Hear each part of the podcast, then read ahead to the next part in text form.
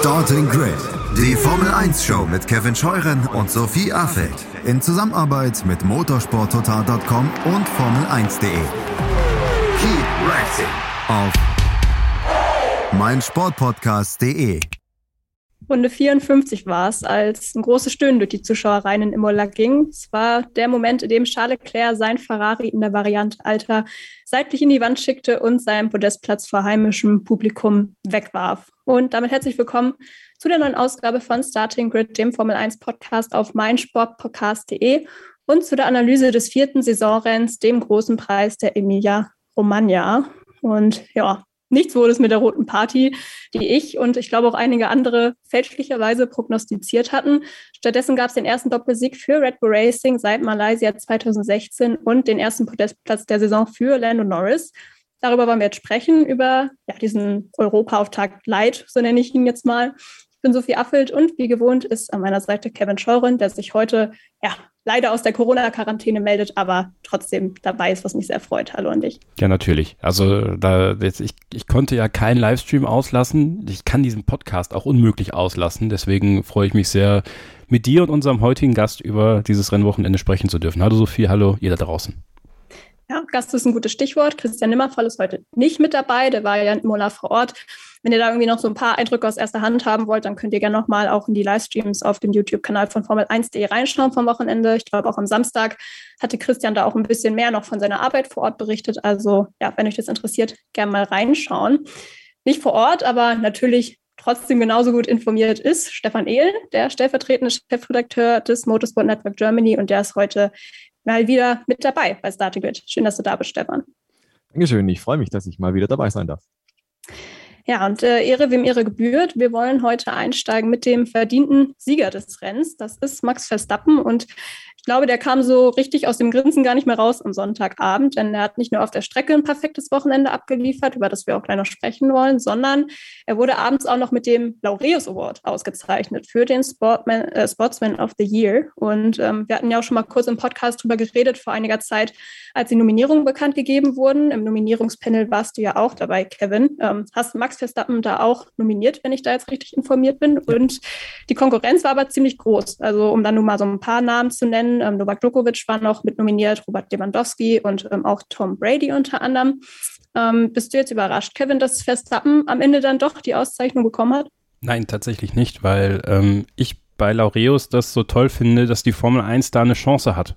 Ähm, das liegt natürlich, also man muss bei Laureus immer mehrere Faktoren da gleichzeitig mit einberechnen. Also das Nominierungspanel, das Gremium besteht aus Hunderten von Journalisten aus der ganzen Welt, die dann mal da waren, die eingeladen worden sind und die dann Jahr für Jahr mitnominieren dürfen. De, gewählt wird das dann im, in, innerhalb von Laureus, in ihrem elitären Club von ehemaligen Sportlern, die dann diesen Preis verteilen und dann ist natürlich auch immer so ein bisschen Sponsoreninteresse dabei. Ja, also IWC und Schaff, also IWC Schaffhausen, der Uhrenhersteller, Mercedes ist ein Sponsor, deswegen ist zum Beispiel Mercedes relativ oft auch Team des Jahres geworden. Also natürlich auch, weil sie gute Leistung gezeigt haben, aber ähm, da auch gerne mal Team des Jahres geworden. Bei den Fahrern haben wir jetzt neben Michael Schumacher hat den Preis gewonnen, ich glaube Nico Rosberg und äh, Lewis Hamilton konnten den bislang gewinnen, wenn ich das richtig im Kopf habe.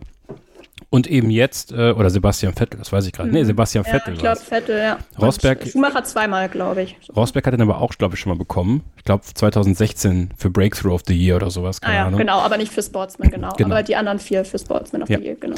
Und ähm, nichtsdestotrotz finde ich das da so toll, dass die Formel 1 eine Chance hat, weil wenn man überlegt, was so ein Formel 1-Zirkus über ein ganzes Kalenderjahr im Grunde genommen leistet, ist das wirklich ein jahrumspannendes Sportevent. Und äh, damit möchte ich ja keinem Fußballer irgendwie was wegnehmen, aber ganz ehrlich, so ein Fußballer bekommt halt mit dem Ballon d'Or seinen eigenen Preis.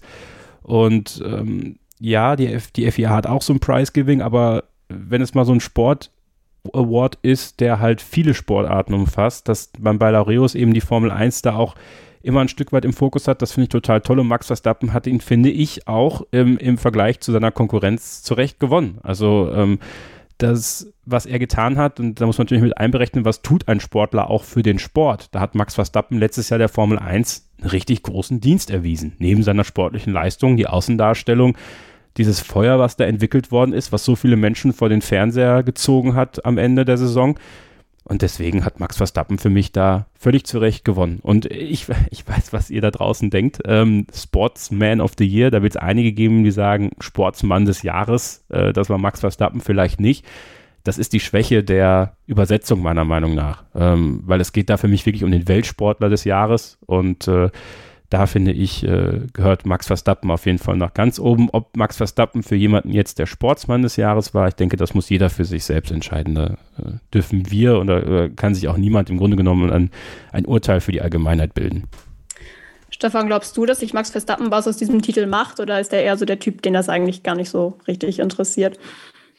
Ja, ich habe auch sein Twitter-Posting gelesen dazu, so nach dem Motto, schönen Dank, tolle Auszeichnung, alles prima. Und ich glaube, ehrlich gesagt, ähm, verschwindet irgendwo. Erstens in der Erinnerung und zweitens die Trophäe unter inzwischen Hunderten wahrscheinlich irgendwo im Regal, wenn er sie überhaupt behält oder dem Papa schenkt oder so.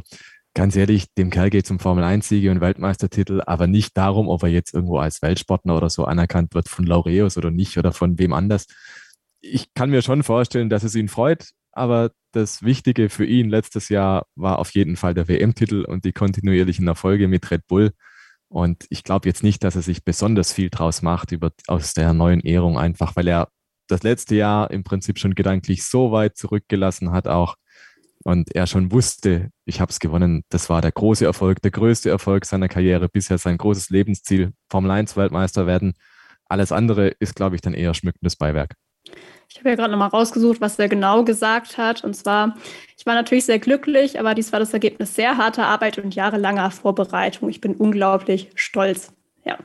Das also dazu. Ähm, Stolz sein ist eigentlich eine ganz gute Überleitung dann zum Sportlichen. Das kann dann nämlich auch sein, was das Wochenende angeht. Äh, gilt eigentlich auch für das gesamte Team. Äh, Max Verstappen hat seinen zweiten Karriere-Grand Slam geholt, also alle Runden angeführt, Pole, Rennsieg und schnellste Runde. Zudem hat er auch noch den Sprintsieg geholt. Ich weiß ehrlich gesagt nicht, ob man das jetzt irgendwie Golden Slam nennt oder ob es da jetzt schon irgendeine Bezeichnung für gibt. Ich glaube nicht. Ähm, und insgesamt hat für Red Bull auch nur ein Pünktchen gefehlt zur maximalen Ausbeute an diesem Wochenende, nämlich der Punkt für Platz zwei im Sprint, den Charles Leclerc sich dann geschnappt hat. Hm, ich glaube, man kann es verkraften bei Red Bull, weil man muss auch sagen, das Auto sah wirklich sehr, sehr gut aus an diesem Wochenende, Stefan. Also gerade in Sektor 1 war man eigentlich unantastbar. Und man hatte ja auch ähm, vorher schon Updates angekündigt für diesen Europa-Auftakt, auch wenn man eben ein gewisses Risiko eingegangen ist, dadurch, dass man nur ein freies Training vor den Qualifying hatte aufgrund des Sprints. Ähm, was hat man denn jetzt genau mitgebracht in Imola und war das auch wirklich der entscheidende Faktor jetzt für diesen Doppelerfolg? Also ganz grundsätzlich muss man sich ja nochmal in Erinnerung rufen, was in Australien gelaufen ist. Und da hat Red Bull im Rennen die schlechtere Reifenleistung gehabt. Also das Reifenmanagement war im Vergleich zu Ferrari nicht so gut. Deswegen ist Ferrari auch davon gefahren und Verstappen und Perez, die hatten halt zu kämpfen damit, dass ihre Reifen halt schneller verschlissen sind. Und ja, dann war es im Prinzip ein Abziehbild, aber ganz umgekehrt in Imola, nämlich dass der Ferrari, haben wir schon im Sprint gesehen, bei Charles Leclerc vorne rechts Probleme gekriegt hat mit dem Softreifen. Und im Rennen, da war der Red Bull irgendwo unantastbar. Der Max Verstappen ist ja regelrecht geflogen und diese Reifenprobleme, die gab es eben nicht mehr so sehr, dass, dass sie so schnell ins Graining reingekommen wären oder dass der Verschleiß übermäßig groß gewesen wäre. Und das schiebt man tatsächlich, Christian Horner hat es nach dem Rennen gesagt, auch auf die Updates und hat dann, wie du es gesagt hast, gesagt, naja, wir sind dieses Risiko halt eingegangen, weil wir gesagt haben, wir reagieren jetzt besser schnell. Und was genau gemacht wurde, es gibt ja so eine Liste an Details, an Updates, was da umgebaut wurde an den Fahrzeugen, kann man alles nachlesen. Auf unserer Webseite haben wir alles aufgeschlüsselt auch. Ähm, man hat letztendlich ja nur Kleinigkeiten verändert am Fahrzeug. Und diese Kleinigkeiten sind es aber wohl, die dieses Jahr halt dann den Unterschied machen. Und Ferrari war ja ein Team, das keine Updates gebracht hat, sondern das Auto im Ist-Zustand belassen hat. Und das ist, glaube ich, jetzt schon interessant dahingehend, dass es halt ein Entwicklungsrennen gibt, das war uns eh klar. Aber dass dann wirklich so ein paar Teile unter der Budget-Obergrenze, also minimaler Aufwand, aber maximaler Output, das ist ja das Ziel gewissermaßen, dass diese Teile dann so einen Unterschied machen. Also der Red Bull, wie du es gesagt hast, der war super stabil, der war souverän, egal auf welcher Reifenmischung, es hat einfach funktioniert. Und so gesehen, glaube ich, wird man sich bei Ferrari jetzt wahrscheinlich irgendwo in den Hintern kneifen und sagen, ach, hätte man doch vielleicht auch irgendwie nachgelegt. Also das, was Red Bull da gemacht hat, war wirklich erste Sahne. Taktisch kann man es nicht besser machen, glaube ich. Noch dazu, wo man ja bedenken muss, dass der Freitag auch verregnet war und äh, dass eigentlich nur der Samstag dann zum richtigen Testen irgendwo getaugt hat. Also man wusste über das ganze Wochenende nicht so richtig, gibt 1 plus 1 wirklich 2 sondern musste sich irgendwo auf eine Reise ins Ungewisse begeben. Und da hat vielleicht Red Bull auch ein bisschen Glück gehabt, dass die Updates dann so funktioniert haben, dass man sie ans Auto schreibt und das hat einfach gepasst, weil das ist ja auch nicht immer so. Andere haben im vierten Rennen immer noch Probleme damit, das grundlegende Auto zu verstehen. Da ist Red Bull auf jeden Fall schon einen Schritt weiter. Ähm, wir kommen natürlich gleich noch zu Ferrari, aber wo das ähm, von Stefan schon angesprochen wurde, Kevin, glaubst du auch, dass es vielleicht ein Fehler war, dass man jetzt an Ferrari-Stelle nichts gebracht hat dieses Wochenende an Updates? Glaube ich nicht, weil ähm, das zeigt ja erstmal, dass sie super Vertrauen in ihre Basis haben. Und ich glaube, das ist erstmal ganz wichtig, dass du das hast, dass du weißt, du gehst damit was ins Rennen, was nicht signifikant, also es ist schon ein bisschen langsamer gewesen als das, was Red Bull hatte. Aber das muss jetzt nicht bedeuten, dass es überall langsamer ist als das, was Red Bull hatte. Und keiner wusste natürlich, wie funktioniert das Update von Red Bull. Dass das so funktioniert, das hat Stefan gerade super erklärt. Das war natürlich ein absoluter Glücksgriff für Red Bull Racing. Worauf Ferrari einfach aufbauen kann, ist, ähm, dass sie jetzt in den nächsten Wochen die Möglichkeit haben, auch anhand dessen, was Red Bull da angebracht hat, äh, vielleicht Updates zu entwickeln, die das ein bisschen kontern können. Ja, also die da vielleicht auch nochmal ein paar Sachen rausholen können, die ähm, dem Ferrari gut tun, da den richtigen nächsten Schritt zu machen. Und äh, das finde ich ganz spannend. Dass äh, jetzt Red Bull war ja tatsächlich auch in der, in der Pflicht, zu was zu bringen. Und Ferrari konnte sagen, okay, also wir, wir sind zufrieden mit unserem Paket aktuell. Wir sehen es nicht als sinnvoll an, jetzt in ähm, Imola was zu bringen, obwohl es das Heimspiel ist. Also wenn sie da ein Update bringen und es funktioniert überhaupt nicht und das in Imola, wenn es noch schlechter läuft, ich meine, es ist ja schon nicht gut gelaufen am Sonntag, aber dann wäre es erst recht doof gewesen. So hat man sich gesagt, okay, wir machen das so. Jetzt bringen sie offensichtlich doch Teile in Miami. Ähm, ob das richtig ist, weiß ich nicht. Also ich würde vielleicht sogar noch bis Barcelona warten, ehrlicherweise, weil einfach Miami eine Unbekannte für alle ist und man nicht weiß, äh, ob es nötig ist, da jetzt die Updates hinzubringen. Aber man wird es jetzt wahrscheinlich tun, eben aus der gleichen Maßgabe wie Red Bull. Und dann bin ich gespannt, wie es weitergeht. Also Miami ist ein ganz unbeschriebenes Blatt. Imola ist jetzt auch keine wirkliche Referenzstrecke, wenn wir da vor zwei Wochen noch über Australien als keine wirkliche Referenzstrecke gesprochen haben. Man darf nicht unterschätzen, dass es recht kühl war. Ähm, das könnte dem Red Bull noch ein bisschen mehr gelegen haben. Ähm, der Ferrari funktioniert ja in den heißen oder heißeren Temperaturen von Bahrain und Saudi-Arabien auch ganz gut.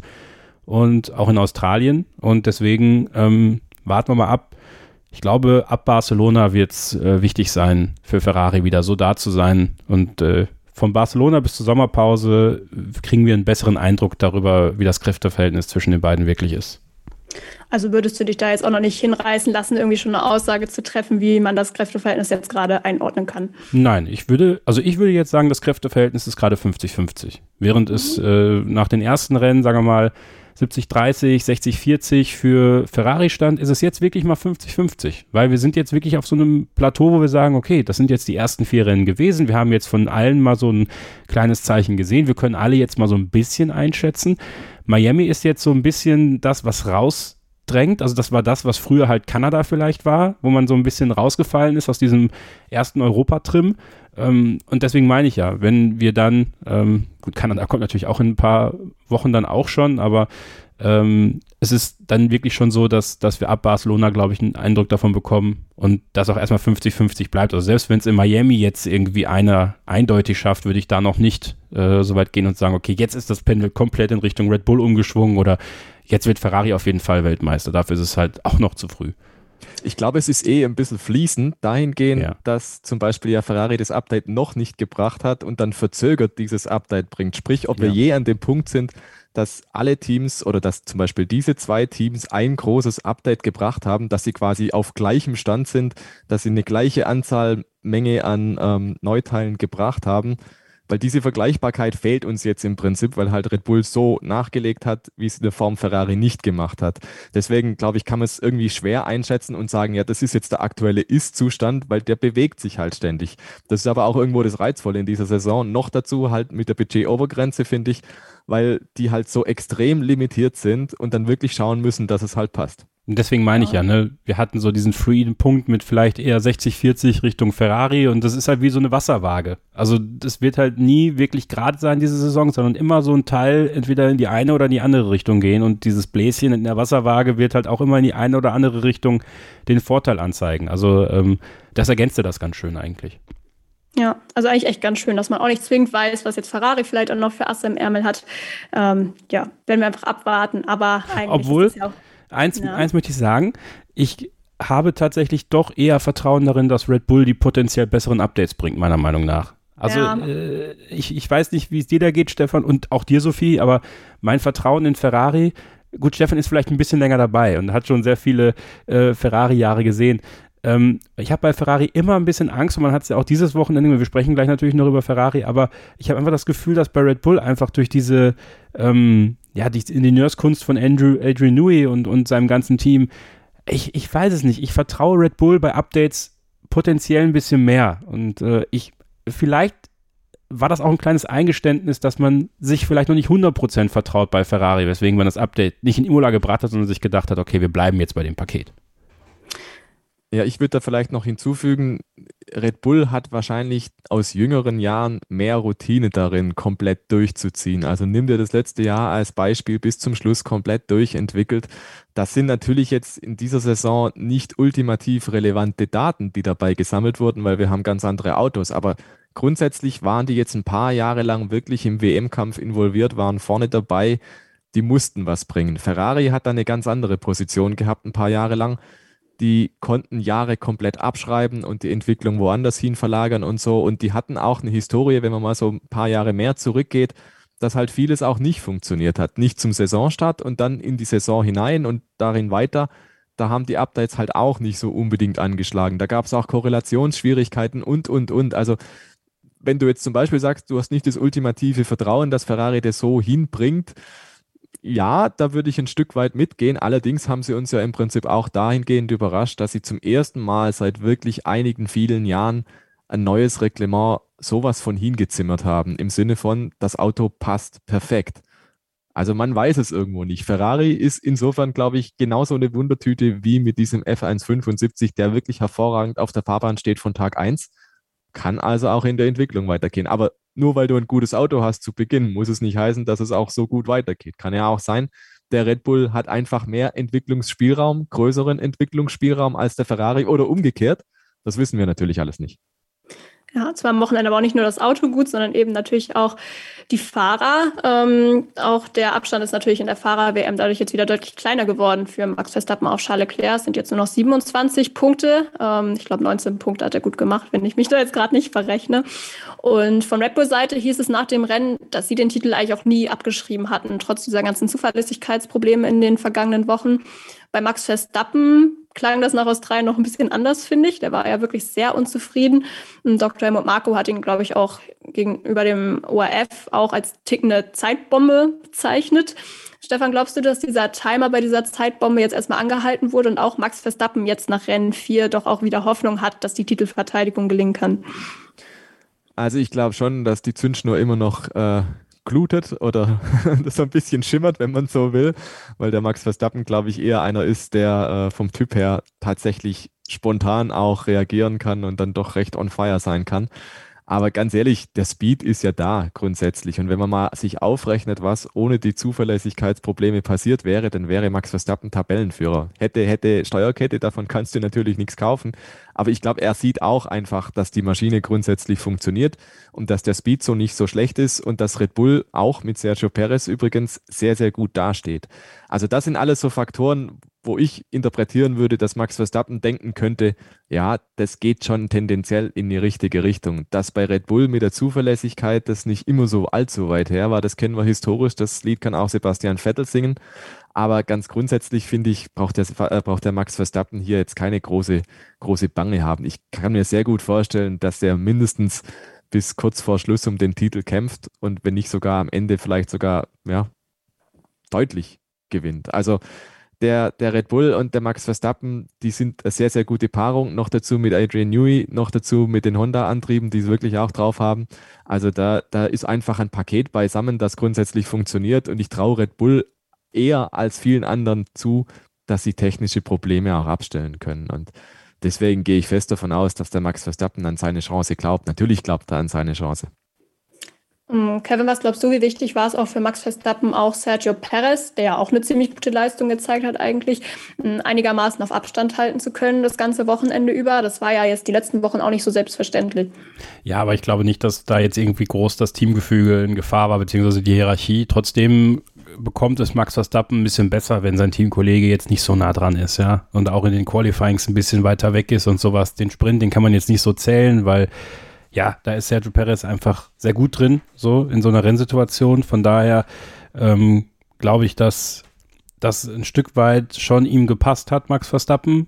Er konnte sich dann ja auch, sind ja beide Arm in Arm auf das Podium gegangen. Ja, das sieht natürlich auch gut aus. Und äh, ich glaube, ähm, besser war es sogar noch für Sergio Perez, dass es so gut gelaufen ist nach dem durchwachsenen Freitag. Dass er beim Sprintrennen Dritter geworden ist, sich die schnellste Runde geholt hat, dass er dann im Rennen Zweiter geworden ist und ähm, ja, seinen sein, sein, sein Stand untermauert hat, weil man darf wirklich nicht vergessen, der Mann fährt jetzt bis Sommer auf Bewährung. Ja? Also Dr. Marco hat es ja im Interview mit Christian Nimmervoll gesagt auf dem YouTube-Kanal von Formel1.de, im Sommer kommt die Option, die kann Red Bull ziehen oder eben nicht. So, und bis dahin fährt Sergio Perez gegen Pierre Gasly, vermutlich, äh, um den Platz im Red Bull und, und jedes erfolgreiche Wochenende hilft dem Mexikaner. Und wenn er natürlich so weit von Max Verstappen weg ist, dass der auch zufrieden ist, dann ist es eine Win-Win-Win-Situation, weil äh, für Red Bull ist es auch ein Gewinn, denn es kämpft nicht nur Sergio Perez für einen neuen Vertrag, sondern fährt eben für Max Verstappen und für das Team wichtige Punkte ein. Also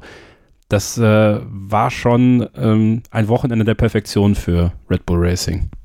Ja, ich finde, Sergio Perez hat es in der PK nach dem Rennen auch nochmal ganz gut zusammengefasst. Es ging halt einfach darum, bei diesen recht schwierigen Bedingungen, es hat ja auch einigermaßen viel geregnet, ähm, keinen Fehler zu machen. Und genau das ist Charles Leclerc allerdings nicht gelungen. Und wieso, weshalb, warum, darüber sprechen wir gleich nach einer ersten kurzen Pause. Dann ist auch die Vertragsverlängerung von Carlos Sainz natürlich nochmal Thema unter anderem und auch der Ferrari 2.0 quasi, also Haas. Bis gleich bei Starting Grid, eurem Formel 1 Podcast auf meinsportpodcast.de. Schatz, ich bin neu verliebt. Was?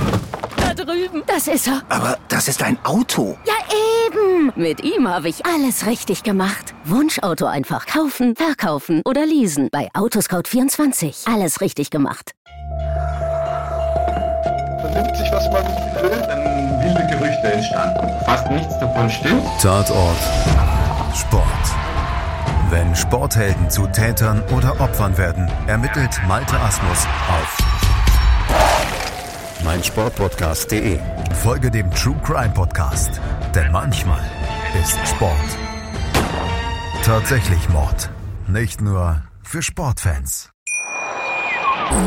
Willkommen zurück bei Starting Grid, dem Formel 1 Podcast auf meinsportpodcast.de. Wir blicken auf das Rennen in Imola zurück, auf das Heimspiel der Scuderia Ferrari. Die Erwartungen waren sehr groß mit der Führung in der Konstrukteurs-WM, aber die Fahrer ja, konnten dem leider nicht so ganz gerecht werden, muss man sagen. Es ging jetzt schon beim Start im Rennen für beide nicht gut los, wo man ja auf der nassen Seite gestartet ist und Positionen verloren hat. Und ja, dann wurden die Tifosi-Hoffnungen quasi endgültig begraben, als Charles Leclerc dann eben neun Runden vor Schluss in Kurve 14, 15 das Auto verloren hat, weil er, wie er selbst zumindest sagt, alles geben wollte, aber zu viel gegeben hat letztendlich. Ähm, Druck war für ihn aber laut eigenen Aussagen kein Thema, Kevin. Du kaufst ihm das ab oder was war dann der Grund für den Fehler? Weil Charles Leclerc Charles Leclerc ist. Wir haben es gerade im Off besprochen. Ähm, das ist ganz interessant. Ich habe nämlich bei Sky geguckt am Wochenende. Äh, viele von euch haben ja bei RTL geguckt. Gute Quoten für RTL, was mich gefreut hat. Weniger als ich dachte. Woran das lag, das müssen wir vielleicht an anderer Stelle mal erörtern. Aber ähm, Charles Leclerc ist Charles Leclerc und Charles Leclerc ist kein Charles Leclerc 2.0, wie Ralf Schumacher das ganz gerne irgendwie wohl mal gesehen hätte, sondern Charles Leclerc ist ein Mensch. Ähm, Charles Leclerc ist mehr Mensch, als Max Verstappen es ist. Ähm, Max Verstappen ist eine Motorsportmaschine für mich. Der wurde wie eine Maschine erzogen, der fährt wie eine Maschine, der gibt sich wie eine Maschine, da ist keine Emotion mehr. Also es ist wirklich interessant. Ich finde, bei Max Verstappen ist keine Emotion mehr zu sehen. Also selbst in Holland letztes Jahr, der ist ja nicht ausgerastet auf dem Podium. Also normalerweise wird man ja meinen, selbst Lewis Hamilton zeigt ja mehr Emotionen, wenn er in England gewinnt. So. Und äh, Charles Leclerc ist ein Mensch, der Fehler macht. Und natürlich war da Druck. Und natürlich wollte man gerne vor den italienischen Fans diesen Heimsieg haben. Da kann mir keiner was erzählen. Und wenn du Druck hast, dann passieren dir, wenn du dazu neigst, solche Fehler. Und das macht ihn menschlich, das macht ihn sympathisch, meiner Meinung nach. Das macht ihn aber leider auch zum Problem für sich selbst, wenn es darum geht, irgendwann den Titel zu holen. Weil das ist nämlich auch das, was ihn von Max Verstappen unterscheidet. Max Verstappen, der hat diese Fehler mal gemacht. Ähm, aber dann war es halt heftig und daraus hat er schnell gelernt. Und Max und, und Charles Leclerc macht diese kleinen Dinger, die dann aber auch so teuer sind. Und Max Verstappen macht, wenn er Fehler macht, aktuell macht er sie eher in Duellen zum Beispiel. Der wirft das Auto aber nicht unangenehm oder zu einer Stelle, an einer Stelle weg, wo man sie, wo man es nicht wegwerfen sollte. Zumindest nicht mehr so, wie er es in der Toro Rosso-Zeit vielleicht mal gemacht hat. In Monaco erinnere ich mich daran. Also es ist ähm, eine schwierige Situation für Charles Leclerc. Ähm, er darf jetzt nicht zu hart zu sich selbst werden. Vielleicht kann er sich mit Carlos Sainz da ein bisschen austauschen auch. Weil ich glaube, die haben das beide, dass sie dann sehr hart zu sich selber sind. Der hat sich auch wirklich wieder sehr entschuldigt am Boxenfunk und sowas und hat da, glaube ich, wirklich auch ein schlechtes Gewissen gehabt. Aber wenn er mir sagen will, da war kein Druck, dann ähm, will er sich das gerne selber einreden. Aber natürlich wollte man diesen Heimsieg haben und er hat es selber weggeworfen. Das ist natürlich für ihn persönlich ganz bitter. Es gibt auch mal diesen schönen Spruch, ne, du bist nur so gut wie dein letztes Rennen damit einen Euro ins Phrasenschwein. Aber ich habe auch das Gefühl, dass viele jetzt auf einmal sagen, dass dieser Fehler von Leclerc wirklich ein Zeichen dafür ist, dass er dann doch noch nicht bereit ist, Weltmeister zu werden. Aber er schwankt halt wirklich extrem. Wenn er nächste Woche in Miami wieder gewinnt, sieht es wahrscheinlich ganz anders aus. Also ja, müssen wir vielleicht auch ein bisschen ähm, die Kirche im Dorf lassen. Ähm, Stefan, war vielleicht dieser Boxenstopp auch in Runde 49 ein Fehler von Ferrari? Hätte man sich da nicht auch einfach mit äh, Platz 3 zufrieden geben können in dem Moment? Also, ja, natürlich. Klar, man kann natürlich sagen, das nehmen wir jetzt einfach so hin, weil besser wird es nicht. Aber auf der anderen Seite, das ist ja das alte Lied. Wenn du einfach nur das machst, was die anderen machen, dann wird es wahrscheinlich nicht besser. Und auf der Strecke war der Speed in dem Zustand, ich glaube, die, die Medium-Reifen waren drauf, der war nicht besonders gut im Vergleich zu Red Bull. Aber mit Soft, da hast du auf einmal gesehen tatsächlich, der Leclerc hat ein bisschen ein Pulver gegen den Perez. Und insofern würde ich sagen, das war goldrichtig, was sie gemacht haben, weil damit haben sie sich möglicherweise die Chance, also nicht nur möglicherweise die Chance auf den zweiten Platz eröffnet, die war definitiv da, sondern sie haben auch Red Bull unter Druck gesetzt. Sie haben die Möglichkeit genutzt, um auch natürlich Red Bull dazu zu zwingen, zu reagieren, mit Perez und dann auch mit Verstappen. Das heißt, du musst ja auch im Hinterkopf behalten, es könnte ja auch was schiefgehen beim Boxenstopp. Natürlich auch bei Ferrari, aber die anderen beiden werden ebenfalls reinkommen und wer weiß schon, ob das alles glatt geht. Man nimmt natürlich an, zu 90 Prozent wird es funktionieren, aber du hast die Option, die anderen halt eben auch so unter Druck zu setzen, wie du es auf der Rennstrecke nicht hättest. Also das sind auch die Überlegungen, die da, glaube ich, mit reinspielen bei so einer Entscheidung. Und wenn es geklappt hätte, also ich persönlich hatte in dem Moment den Eindruck, Mensch, der Leclerc, der drückt mal richtig drauf, das könnte funktionieren. Mit DRS und dergleichen mehr. Das könnte funktionieren, dass er den Perez noch knackt. Und dann hätte hinterher jeder gesagt, wunderbar, hey, geniale Entscheidung von Ferrari, top.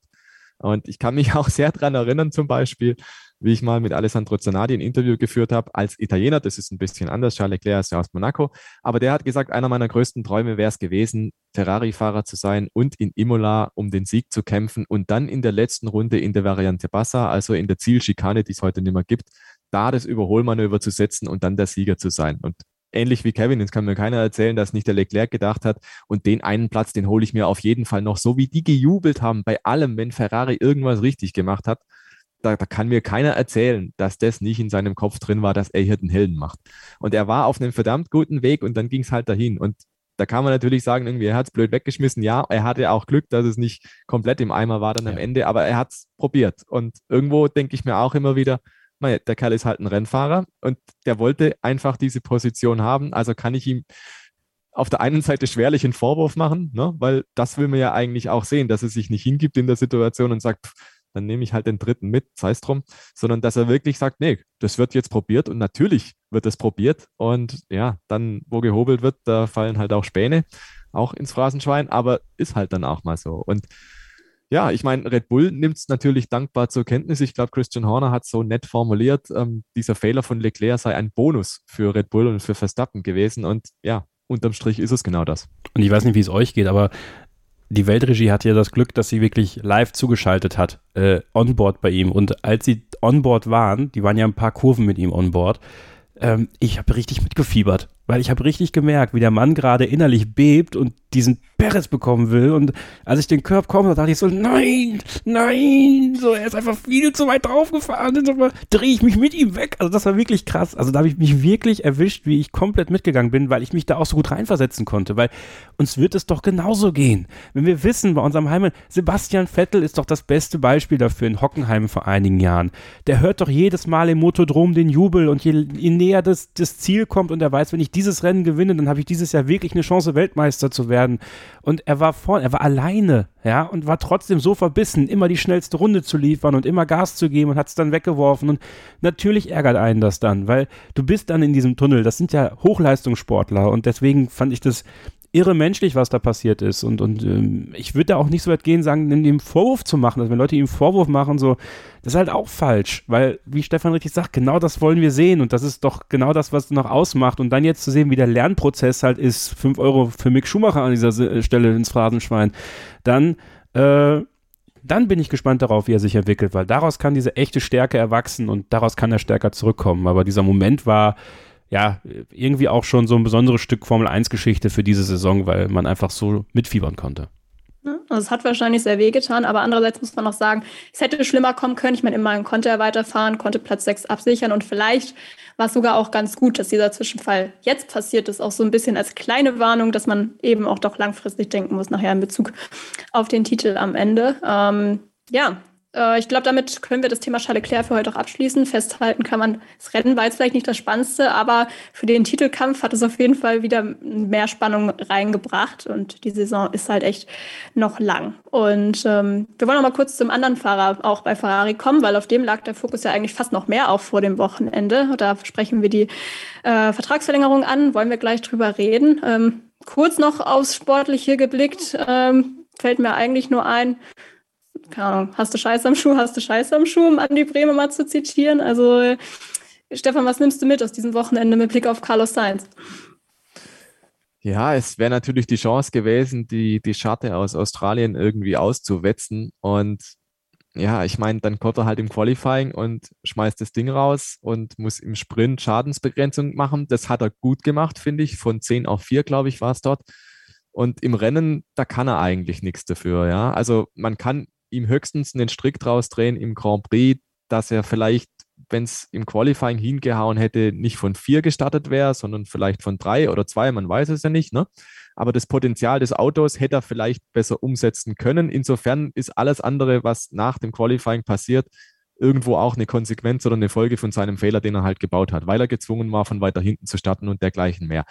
Sprich, man ist immer irgendwo seines eigenen Glückes Schmied. Und er hat da schon auch mitgebaut, dass er in Kurve 1 oder es ist eigentlich Kurve 2, ähm, der an der Stelle war, wo er halt dann war. Aber dass der Ricciardo ihm im Nassen reinrutscht, also ja, da kann er wirklich nichts dafür. Das ist einfach extrem dumm gelaufen. Und es steht jetzt natürlich extrem dumm da, dass er zwei Rennen in Folge quasi in der Anfangsphase ausgeschieden ist und einen Nuller gemacht hat in dem Auto, das mindestens Platz 3 oder Platz 2 oder Platz 1 einfahren muss in so einem Rennen. Und ich glaube schon, dass es ihm einen enormen Nackenschlag nochmal versetzt hat. Jetzt weiß er zwar, er hat es nicht selber weggeworfen, nicht im Grand Prix, aber er hat jetzt wiederholt in diesem Top-Auto einfach sich selber auch im Weg gestanden. Und Vertragsverlängerung hin oder her, ich weiß nicht, ob ihn das jetzt besonders ruhig schlafen lässt, wenn er jetzt weiß, hey, erstens, es macht sich extrem schlecht, im Top-Auto zu sitzen und dann wiederholt so ein Mist zu bauen. Das hat er in der Vergangenheit auch mal gemacht. Er hat ja auch im, im dritten Training schon das Auto öfter mal weggeworfen. Da hat er, glaube ich, mal eine Serie gehabt. Und äh, jetzt aber halt in dieser Saison wiegen solche Sachen einfach schwerer. Letztes Jahr war es Ferrari noch völlig wurscht, ob es Platz drei oder Platz vier wird. Dieses Jahr gilt es einfach. Und dann kann ich mir schon vorstellen, dass das jetzt so einen kleinen Knacks hinterlassen hat einfach. Der muss jetzt liefern, der war schon in Imola gezwungen zu liefern beim Heimrennen. Also der Druck steigt jetzt tatsächlich immer noch mehr an, auch weil natürlich Charles Leclerc in der WM enteilt ist. Das muss man einfach auch so sagen. Und der Sainz ist verdammt gut in die Saison gestartet eigentlich. Vom Speed her ist er voll dabei. Aber es ist halt schon der große Unterschied. Und da glaube ich, ist es schon auch psychologisch einfach so, dass er merkt, hey, der Leclerc, der fährt einfach in der Überform, der fährt super gut. Und nach vier Rennen schaut es aber halt so aus, dass ich möglicherweise selbst auf dem Kurs bin, der Wasserträger zu werden. Und das, glaube ich, mit dieser Situation umzugehen, ist nicht ganz so einfach. Und der hätte jetzt einfach ein Wochenende gebraucht, wo es solide läuft. Und da bin ich jetzt einfach halt sehr gespannt, wie er jetzt da weitermacht. Wie es gerade eben schon gesagt haben im Thema, im Thema Leclerc, der muss jetzt auch gucken, dass er sich irgendwie wieder sammelt. Aber Carlos Sainz umso mehr, weil da waren jetzt schon einfach in Australien und in Imola zwei dicke Schnitzer drin, der eine im Grand Prix, der andere im Qualifying. das ist dann halt auf dem Niveau schon viel, weil das ist halt dann auch schon 50 Prozent der Rennen oder des, der Wochenenden, die wir bisher gesehen haben. So eine Fehlerquote auf dem Niveau, puh, das ist eher hart. Ja, zum Thema Vertrag, der wurde ja um zwei weitere Jahre verlängert nach dieser Saison, also bis Ende 2024. Kevin, hat es dich jetzt überrascht, auch nach dem schwierigen Saisonstart, den Stefan gerade schon angesprochen hat, dass diese zwei Jahre gleich fix gemacht wurden und es jetzt zum Beispiel kein 1 plus 1 Vertrag geworden ist am Ende? Ja, äh, hat es mich tatsächlich, weil ähm, das ein sehr, sehr starkes Zeichen für Carlos Sainz ist. Nicht, dass er es nicht verdient hätte, im Gegenteil, also ich finde, der hat das absolut verdient, aber damit ähm, macht sich Ferrari hm, natürlich irgendwo auch Türen zu. Ja, ähm, natürlich gucken wir immer so ein bisschen Richtung Mick Schumacher, was das angeht aber zwei Jahre sind halt zwei Jahre und nicht nach einem Jahr die Möglichkeit zu sagen, okay, es passt jetzt irgendwie hier nicht mehr, es kann ja auch irgendwas passieren, dann hängst du dann da im Vertrag auf beiden Seiten. Also, dass Carlos Sainz das wollte, ist klar. Äh, dass Ferrari das wollte, hat mich echt überrascht, weil das ist äh, für die Nummer zwei schon ein gutes Zeichen in der Formel 1, wenn dich ein Top-Team, was eigentlich das nicht so ähm, mal eben so macht, ähm, dir einen Zweijahresvertrag gibt, obwohl ja, vielleicht die derzeitige Form eventuell nur ein Jahr plus ein Jahr Option rechtfertigen würde. Aber sprich für das Vertrauen, was Ferrari in Carlos Sainz hat. Er verdient es, das ist gar keine Frage. Aber ich bin gespannt, ob es da nicht doch noch Ausstiegsklauseln gibt, die ihn nach einem Jahr, wenn es denn nötig ist, äh, irgendwie aus dem Auto kriegen können, falls es dann doch nicht mehr funktioniert, irgendwas passiert oder sowas, weil die Politik im Hintergrund wird natürlich nie aufhören. Aber interessant ist das schon, Kevin, genau wie du sagst, nämlich dieses immer plus eins oder wie du sagst, Sophie, eins plus eins wäre ja auch eine Möglichkeit gewesen, also ein Jahr plus Option.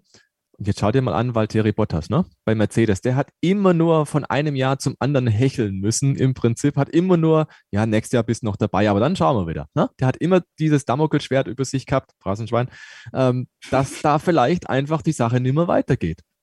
Und in dem Sinn macht Ferrari, glaube ich, vieles richtig, indem sie einfach sagen, komm, die Diskussion ist komplett vom Tisch. Dieses Jahr, nächstes Jahr, du bist gesetzt, fertig aus. Also wirklich im Vergleich dazu sehr clever gemacht und es wundert mich eigentlich rückblickend, dass Toto Wolf diesen Weitblick mit Bottas nicht hatte. Wenn er so überzeugt war von Bottas, dass der so ein guter Fahrer ist, dass er ihn immer nur so hingehalten hat, eigentlich so mit der kleinen Möhre vorne dran, so nach dem Motto, hier, schau, du musst halt gucken, dass du sie kriegst, weil ansonsten bist du hier raus. Und das mit Carlos Sainz, glaube ich auch, wie es der Kevin sagt, ähm, kann man so sehen, dass es extrem clever ist von Ferrari für Ruhe zu sorgen und vielleicht aber auch ein bisschen konservativ, vielleicht aber auch sehen die, hey, der Fahrermarkt entwickelt sich einfach dahin, dass das jetzt fix gemacht wird für ein paar Jahre und es drängt sich jetzt gerade keiner auf. Kommen wir wahrscheinlich noch zum Stichwort Mick Schumacher später. Und dann ist es vielleicht einfach auch gut so, dass man jetzt erstmal den Deckel drauf macht. Ferrari geht es sportlich gerade gut, Ferrari geht es fahrerisch gerade gut. Also warum diese Baustelle im Prinzip offen lassen oder aufmachen? Warum nicht einfach sagen, okay, abgeschlossen? Weil so behältst du in irgendeiner Form auch Ruhe. Es wird genug politisch noch zur Sache gehen, da bin ich mir sicher. Aber an dieser Ecke wird zumindest nicht gezündelt. Ja, Vor allem, mhm. was Carlos Sainz jetzt auch klug gemacht hat, der hat ja auch jahrelang nur von Einjahresvertrag zu Einjahresvertrag gelebt. Das hat er ja bei Beyond the Grid auch gesagt. Und er hat jetzt natürlich für seine weitere Zukunft in der Formel 1 mal auf den Boden geschlagen und gesagt, okay, mit mir kann man das nicht machen, Freunde der Sonne. Ja, also nur Einjahresverträge zu machen. Das hat Bottas verpasst, meiner Meinung nach. Klarer zu sagen, okay, zur Not gebe ich den Mercedes Drive dann halt auch auf, weil Bottas hätte, hätten auch andere genommen. Bottas hat sich nun mal dann auch gebückt, ne, so doof das klingt, und hat mit sich machen lassen am Ende des Tages und hat eben nicht gesagt, Toto, pass auf, äh, ich hätte gerne zwei Jahre, sonst fahre ich hier nicht. So, da war ihm der Platz als Nummer zwei bei Mercedes schon ganz lieb. Also das darf man auch nicht unterschätzen. Und Carlos Sainz, der durch seinen Vater natürlich auch einen richtig guten Verhandlungsführer mit hinter sich hatte und sein Cousin sicherlich auch, ähm, da bist du in der Position bei Ferrari zu sagen, okay Leute, wir machen jetzt hier die zwei Jahre oder ich bin weg. So, und Ferrari hat eben nicht diese Option auf dem Markt zu sagen, wir, also Ferrari möchte, glaube ich, als nächstes einen Ferrari Junior da sitzen haben. Und kein Ferrari Junior ist in der Lage, den Ferrari so zu fahren, wie es Carlos Sainz aktuell kann. Nicht Antonio Giovinazzi, nicht Mick Schumacher, nicht Robert Schwarzmann, der jetzt Israeli ist, beziehungsweise unter israelischer Lizenz fährt. Ähm, also, da ist keiner. Und dann ist, also dann hat Carlos Sainz Senior höchstwahrscheinlich mit Carlos Sainz Junior also eine perfekte Strategie entwickelt, die Ferrari schon quasi die Pistole an die Brust gesetzt hat, eben nicht diesen Einjahresvertrag zu machen, auch wenn Ferrari den vielleicht insgeheim gewollt hätte. weil sie auch nicht wissen, ob in einem Jahr Mick Schumacher weit genug ist, um ihn auf einem äh, annehmbaren Niveau in den Ferrari zu setzen. Und damit ist Carlos Sainz die beste Option für Ferrari, die gemütlichste Option für Ferrari, wenn es gut läuft, weil dann ist er ein Smooth Operator auch im Team. Ja, und äh, Carlos Sainz hat sich jetzt für die Zukunft in seiner Formel 1, finde ich, alle Türen geöffnet, für den späteren Verlauf bei einem anderen Team dann eben auch einen Zweijahresvertrag zu bekommen. Und das war, finde ich, sehr, sehr klug. Dann lass uns doch mal auch zu Mick Schumacher übergehen, weil das stimmt schon, das ist jetzt auf jeden Fall besiegelt, falls es jemals so weit sein sollte. Zumindest nicht vor 2025, dass er da im roten Rennanzug unterwegs sein wird. Also zumindest nicht im Ferrari-Rot. Ich weiß nicht, ähm, welche roten Rennanzüge bis dahin noch vielleicht in Umlauf kommen. Aber man muss auch sagen, an diesem Wochenende hat er sich jetzt auch nicht unbedingt für höhere Aufgaben empfohlen, wenn man das jetzt mal hart ausdrückt. Er ist jetzt neben Nicolas Latifi der einzige Fahrer, der noch keine Punkte geholt hat in dieser Saison und ist nichts gegen Nicolas Latifi, aber das ist jetzt, glaube ich, keine Statistik, die man unbedingt gerne hört, wenn man auch noch das deutlich bessere Auto hat. Ähm, man hat so das Gefühl, Stefan, also so richtig mit den Punkten soll es nicht sein bei Mick Schumacher. Ja, das ist generell jetzt wieder was, was viele nicht gern hören wollen, aber Fakt ist, die Punkte sprechen halt eine Sprache. Es ist ein ergebnislastiger Sport. Das ist Sport einfach immer, dass du an Ergebnissen gemessen wirst. Und die Rundenzeiten, die Abstände und die Punkte, sie sprechen dieses Jahr halt nicht unbedingt für Mick Schumacher. Das muss man einfach mal ganz nüchtern so sagen. Jetzt sind vier Rennwochenenden gelaufen. Er hat nichts auf der Habenseite. Kevin Magnussen ist in drei von vier Rennen in die Top Ten gefahren. So, das ist jetzt mal ganz nüchtern betrachtet das, wo Mick Schumacher aktuell halt steht. Und die Abstände, wenn er so fährt, auf der Rennstrecke unterwegs ist, im Qualifying, im freien Training und auch in den Rennen oder so, da ist der Magnussen halt auch meistens eher schneller. Ne? Und dann würde ich mir jetzt wünschen für ihn tatsächlich, dass es ihm gelingt, dass er da mal jetzt dieses Break schafft, damit er zum endlich mal diesen Monkey off his back kriegt, wie die Engländer sagen, dass er halt mal die Top 10 erreicht und punktet dann wäre schon mal ein kleiner Haken dran. Dann kann man sagen, alles klar, das haben wir jetzt mal geschafft. Weil so langsam geht es ja auch in die Richtung Statistik. Ja, wie lange hat er denn gebraucht, bis er endlich mal in die Punkte fährt? Da ist er nicht mehr allzu weit entfernt vom Allzeitrekord und so und so. Und das sind so Kategorien, glaube ich, da will man nicht unbedingt hinkommen.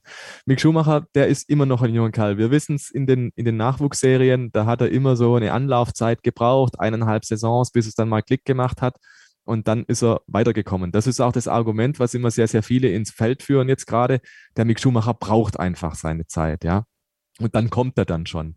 Nur, man darf bei der ganzen Geschichte halt nicht vergessen, dass er da immer seine Anlaufzeit gebraucht hat. Ja, das ist unbestritten, das war ja auch wirklich so. Aber das ist halt auch ein ganz anderes Pflaster, wenn du in einer Einheitsformel fährst. Und die Formel 3 ist eine Einheitsformel. Ne? Die haben alle das gleiche Auto. Nummer zwei oder die Formel 2 ist auch eine Einheitsserie. Die haben alle das gleiche Auto. In der Formel 1 hast du eine ganz andere Dynamik, weil es halt unterschiedliche Konstrukteure gibt, weil es ganz andere Verpflichtungen und Verflechtungen gibt. Und das ist auf einmal eine ganz andere Spielwiese. Sprich, dass man jetzt hergehen kann und sagen kann, ja, das wird schon, weil das war bisher immer so die letzten paar Jahre, dass der Schumacher dann mal irgendwie anzieht. Ich finde, diese Ableitung kann man einfach nicht so anstellen, weil da so viele andere Faktoren im Spiel sind. Und ja, die Zeit wird es tatsächlich zeigen, aber die Zeit arbeitet momentan nicht für Mick Schumacher. Ich finde tatsächlich, der Sprint war gut in Imola. Gibt es nichts zu sagen. Da ist er auf Platz 10 gefahren. Okay, war wirklich, war wirklich in Ordnung, war wirklich halt fein.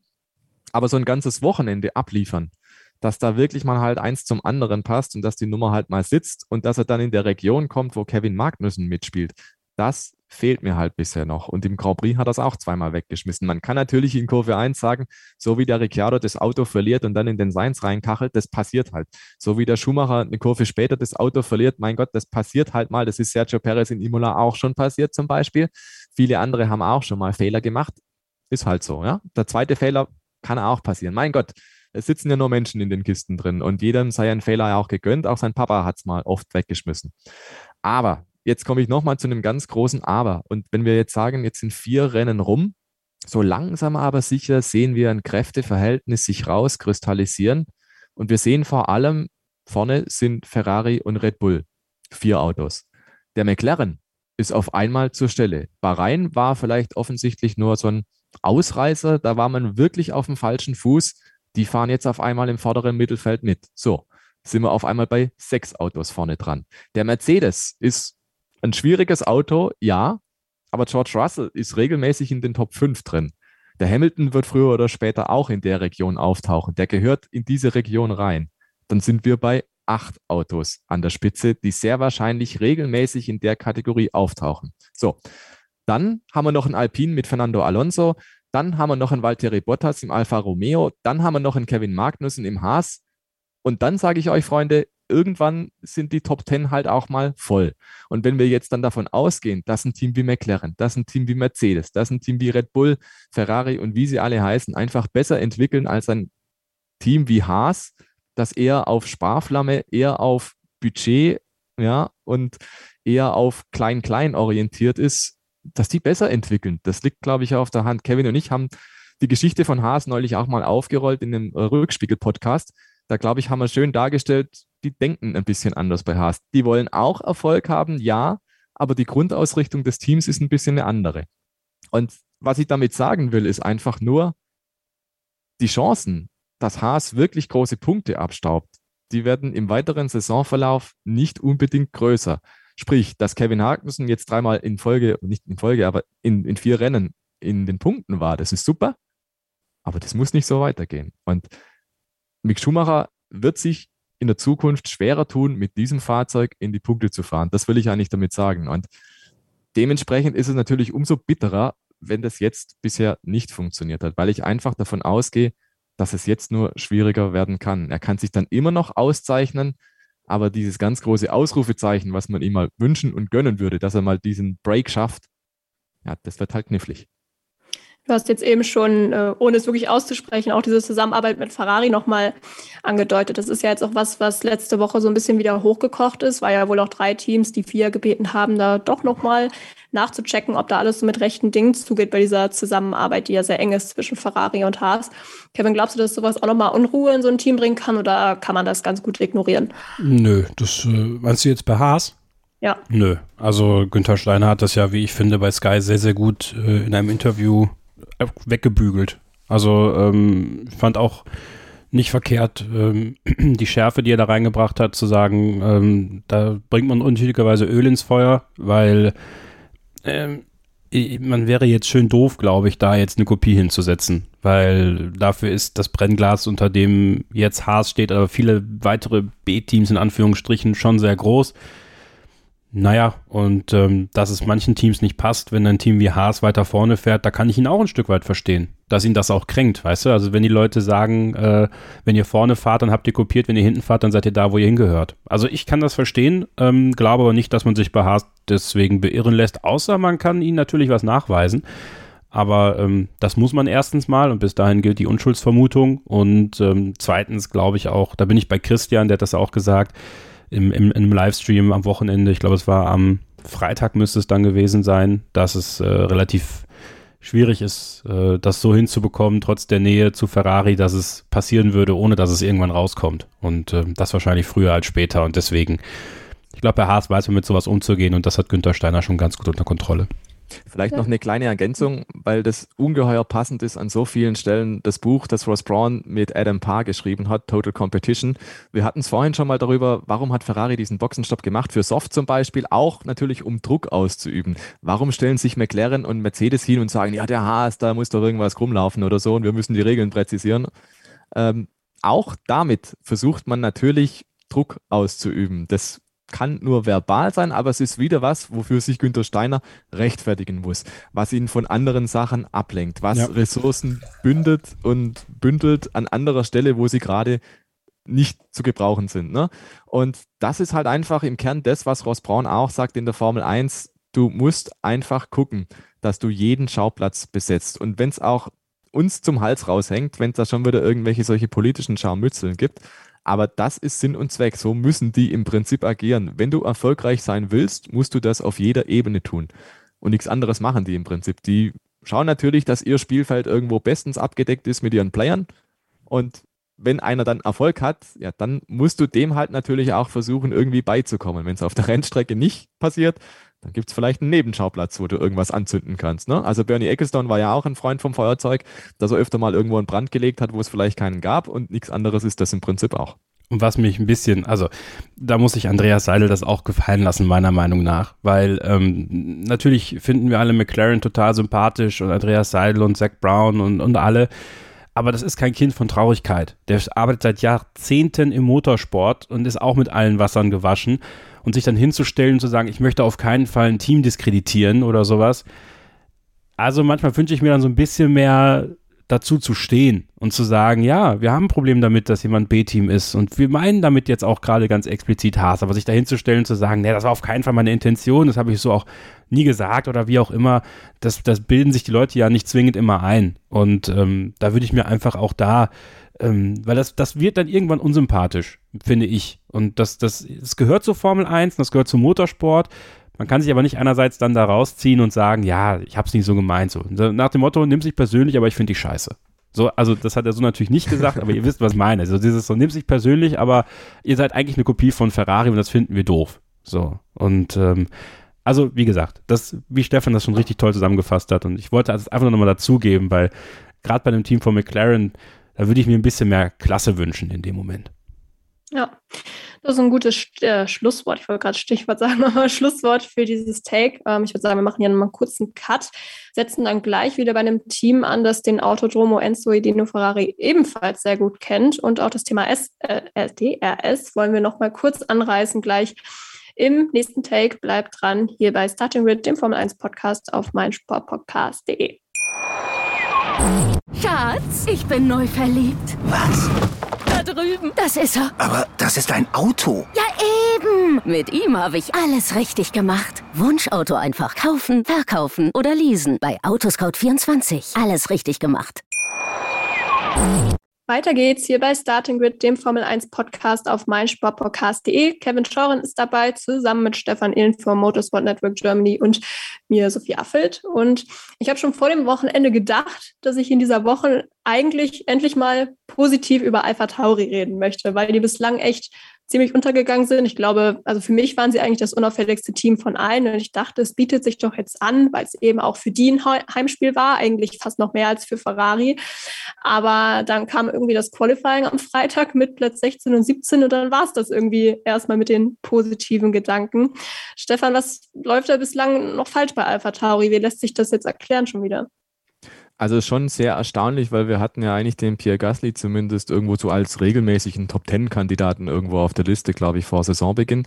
Da hat man gedacht, ja, der schwimmt in seinem üblichen Bereich halt so mit, ne? Aber das scheint halt einfach nicht so zu funktionieren dieses Jahr. Und ich gebe dir recht, ich habe dann auch gedacht, ja, die werden sich rechtzeitig zu Imola finden, weil da haben sie getestet oder testen zumindest häufiger, da fahren sie ihre Shakedowns. Das ist also wirklich, wenn sie sich irgendwo auskennen, dann bitte in Imola. Und mich hat es regelrecht geschockt, dass die tatsächlich so weit abgestunken sind im Qualifying. Und auf der anderen Seite bin ich dann wieder positiv überrascht, dass Yuki Tsunoda im Rennen dann auf den siebten Platz fährt. Also das passt für mich irgendwie beides halt nicht so richtig zusammen. Natürlich kann man sagen, okay, Mischbedingungen, es war kühler als gedacht, es war nass im Qualifying und so weiter und im Rennen ja auch. Und trotzdem sind die Sachen, glaube ich, so, dass man irgendwo sagen kann, naja, Alpha Tauri wirkt so, als wüssten die selbst noch nicht so richtig genau, was ist jetzt eigentlich die ideale Linie und was eigentlich nicht. So, also die haben möglicherweise ein Mercedes-Problem in dem Sinn, sie haben zwar ein grundsätzlich gutes Auto, aber dieses Auto so hinzutrimmen, dass es halt wunderbar funktioniert, das ist vielleicht halt noch nicht so ganz angekommen, wie das, wie das zu machen ist. Und Deswegen bin ich da auch noch ein bisschen skeptisch, ob man Alpha Tauri wirklich konsequent einsortieren kann in die Hackordnung oder ob das noch viel zu unklar ist, ob die noch zu sehr selbst im Nebel stochern. Aber diese Rennleistung von Tsunoda fand ich, da gibt es nicht sehr, sehr viel zu kritisieren. Das war fein. Der ist von da hinten reingefahren, das haben viele andere nicht geschafft. Und da kann man, glaube ich, schon sagen, irgendwo muss was sein in diesem Auto, was grundsätzlich geht. Andererseits hat das Imola-Wochenende ja auch gezeigt, man kann selbst mit dem Aston Martin in die Punkte fahren. Vor allem an, einer, an einem Ort, äh, Stefan, für Tsunoda, wo es letztes Jahr für ihn bergab ging. Ne? Nach dem Imola-Wochenende war bei ihm die Saison eigentlich vorbei, nachdem er da in der Variante Alter im Qualifying äh, sein Auto reingesetzt hat. Danach war er nicht mehr der gleiche, der hochgelobte Yuki Tsunoda. Ja, da hat sein Selbstvertrauen gefühlt ja. mit in der Wand versenkt damals. Ja. Also es, äh, versenkt passt, weil da war sehr viel Wasser in diesen Reifen. Erinnere mich noch dran, dass er mit da im Heck reingefahren ist und das Wasser da hochgespritzt ist. Also da hat er wirklich seine Saison versenkt quasi. Und der ist erst Ende der Saison in Abu Dhabi ist er, glaube ich, Vierter geworden. Vierter, ja. fünfter. Und ähm, das war so sein, sein Momentum, was er sich aufgebaut hat. Und ich finde, das hat er sich jetzt witzigerweise in Imola quasi für sich vergoldet und innerhalb des Teams eine neue, ähm, ja, eine neue Konkurrenz geschafft. Ähm, oder geschaffen, muss man ja vielmehr sagen. Und das ist äh, schön für ihn. Hat mich wirklich gefreut. War eine Top-Leistung. Ähm, ja, Pierre Gasly war auf der anderen Seite nicht so happy mit dem Wochenende. Also beim Qualifying kann man vielleicht sagen, ich glaube, die hat noch beide Probleme am Ende, dass sie auch die zweite Pushlap nicht mehr fahren konnten. Qualifying war ja eh so ein bisschen ein Ding für sich in diesem Wochenende. Da gab es ja bei vielen Probleme, auch mit dem Aufwärmprozedere durch die vielen roten Flaggen. Aber ähm, ja, es ging bei Pierre Gasly auch danach nicht so wirklich nach vorne, muss man sagen. Ähm, hatte er dann auch noch eine Berührung mit Guan Yu Zhou im Sprint und im Rennen kam er dann auch nicht an Alex Albon vorbei, weil er dann nämlich im DRS-Train feststeckte. Und ich würde an dieser Stelle ganz gerne kurz eine Frage mit reinbringen, die auf Instagram geschickt worden ist von German F1 Memes. Und der oder diejenige hat in der Nachricht. Das Luca. Nämlich, der ah, Luca. Ja, das wollte ich jetzt gerade noch nachgucken, aber sehr gut, äh, hast du schon, perfekt. Ähm, und er hat uns geschrieben äh, oder gebeten, äh, seinen Vorschlag mal anzuhören. Der hat nämlich auch diesen DRS-Train angesprochen, der eben aus Albon Gasly und Lewis Hamilton bestand und auch festgestellt, dass das natürlich vor allem für Lewis Hamilton eine bisschen bittere Geschichte war, weil der Mercedes eben an sich deutlich schneller war als der Alpha Tauri von Gasly, der aber wiederum im DRS-Fenster von Alex Albon war und Deshalb, ähm, ja, hat ähm, Luca uns dann einen Vorschlag gemacht, wie man das vielleicht ändern könnte. Stefan, ich würde jetzt einfach mal kurz vorlesen. Vielleicht hast du ja eine spontane Meinung dazu. Und zwar, schreibt Luca, mein Vorschlag wäre, dass man die Regel anpasst, wenn man DRS bekommt. Vielleicht kann man einen DRS-Train verhindern, indem ein Fahrer nur DRS bekommt, wenn er innerhalb einer Sekunde hinter seinem Vordermann ist und näher am Vordermann ist als der Hintermann an ihm. Hier am Beispiel von vorgestern, also vom Rennen am Sonntag. Gasly befindet sich 0,8 Sekunden hinter Albin und bekommt so DRS. Hamilton ist 0,6 Sekunden, Sekunden hinter ihm, kann aber nicht vorbei, da auch Gasly DRS hat. Kann man aber, wenn man meinem Vorschlag, also wenn man seinem Vorschlag dann folgen würde, würde Gasly kein DRS bekommen, da Hamilton näher an ihm ist als er an Albin. Ähm, Stefan, was, was sagst du dazu? Glaubst du, das würde sich so umsetzen lassen? Also das ist ein sehr durchdachter Vorschlag, muss ich sagen. Ähm, Finde ich extrem clever passt zur Formel 1. Ich glaube aber, es ist ein bisschen zu technisch und zu kompliziert. Also, wie willst du das irgendwie rüberbringen? Also, klar hast du die Zeiten, klar hast du die Abstände, insofern ist es transparent, aber ich glaube, es führt eigentlich zu weit ins Weite, wenn man ehrlich ist. Also, so eine Überholhilfe müsste eigentlich was sehr Einfaches sein, sehr, ja, nicht natürlich, weil das kann es nicht sein, es ist immer künstlich. Aber ganz grundsätzlich, glaube ich, würde das das Thema zu sehr verkopfen. Mir persönlich, ich bin eh ein DRS-Gegner, man möge mich steinigen dafür oder auch nicht. Ähm, mir persönlich wäre es eh lieber, DRS wäre komplett raus. Ich finde, die Indicars machen es einfach viel besser mit dem Push-to-Pass und da hat man einfach eine bestimmte Anzahl an Sekunden zur Verfügung pro Rennen, kann das nutzen zum Angreifen oder zum Verteidigen, wie man gerade lustig ist. Wenn dieses Kontingent erschöpft ist, hast halt Pech gehabt. Ne? Also man kann sich einfach besser einteilen. Gleiches Spiel würde ich sagen, beim DAS, auch da hätte man die Möglichkeit, dass man zum Beispiel sagt, man limitiert auf x Einsätze im Rennen oder man sagt, man gibt es komplett frei oder was auch immer. Also man hätte Möglichkeiten, da sicherlich dran zu drehen, ohne dass es vielleicht zu verkopft oder zu intransparent wird. Ich glaube tatsächlich, wenn man da zu viele Regeln, weitere Regeln dran knüpft an dieses DAS, dann wird es irgendwann mal nimmer durchschaubar. Diese DAS-Züge sind insofern ein Problem, ja, auf der anderen Seite denke ich mir da auch immer, mein Gott, äh, es gibt Schlimmeres, als jede Runde irgendwo zuschauen zu müssen und zu sehen, ja, packt das jetzt oder packt das nicht. Das ist mir ehrlich gesagt lieber, einen Hamilton zu sehen, der über 20 Runden hinweg versucht, den Gasly doch noch irgendwie auszufuchsen, weil man einfach weiß, der Hamilton, der, der ist einer, der findet diese Lücke dann schon und der, der sendet sein Auto dann mal irgendwie, wie der Ricciardo irgendwo auf der Innenseite dann rein im Zweifel. Hat er jetzt in Imola nicht gemacht, aber für mich war immer die Frage, und wo probiert er es noch? Kriegt das vielleicht doch noch hin? Probiert das mal innen, macht er irgendwie ein lustiges Manöver, wo hinterher alle sagen, wow, geil. Und das steht für mich im krassen Kontrast zu dem, er drückt aufs Knöpfchen, der Heckflügel geht auf, er fährt vorbei, tschüss. Wo ich vorher einfach schon weiß, das gibt kein Überholmanöver, das ist ein Vorbeifahren. Also ich bin da hin und her gerissen zwischen den beiden Welten, wenn man so will. Und mir hat persönlich, vielleicht ist das auch noch ein netter Aspekt, mir hat persönlich die erste Rennhälfte gut gefallen. Ja. Auch ich wusste das. zumindest, ja. einer, zumindest, einer, stimmt mir zu. Vielen Dank. Ähm, die erste Hälfte gut gefallen, wo es schon trocken war, aber man DRS noch nicht freigegeben hat, dass man nicht trigger-happy war in der, in der Rennleitung und gesagt hat, komm, wir lassen das erstmal so laufen, fand ich gut. Ich bin generell, und damit schließe ich es jetzt auch ab, keine Sorge, einer, der sagen würde, Freunde, diese Sprints zum Beispiel, warum lassen wir da nicht einfach DRS zum Beispiel mal sein und probieren mal was ganz anderes aus? Nur mal ja. so in den Raum gestellt, ne? Aber wie gesagt, als es dann freigegeben war, dachte ich mir schon wieder, ah, come on, bisher war es echt eigentlich ein gutes Rennen, bisher hat man echt schöne Duelle auch gehabt und jetzt driftet es vielleicht so ein bisschen ab in was, was vielleicht einen ganz anderen Anstrich kriegt. Das war meine Meinung.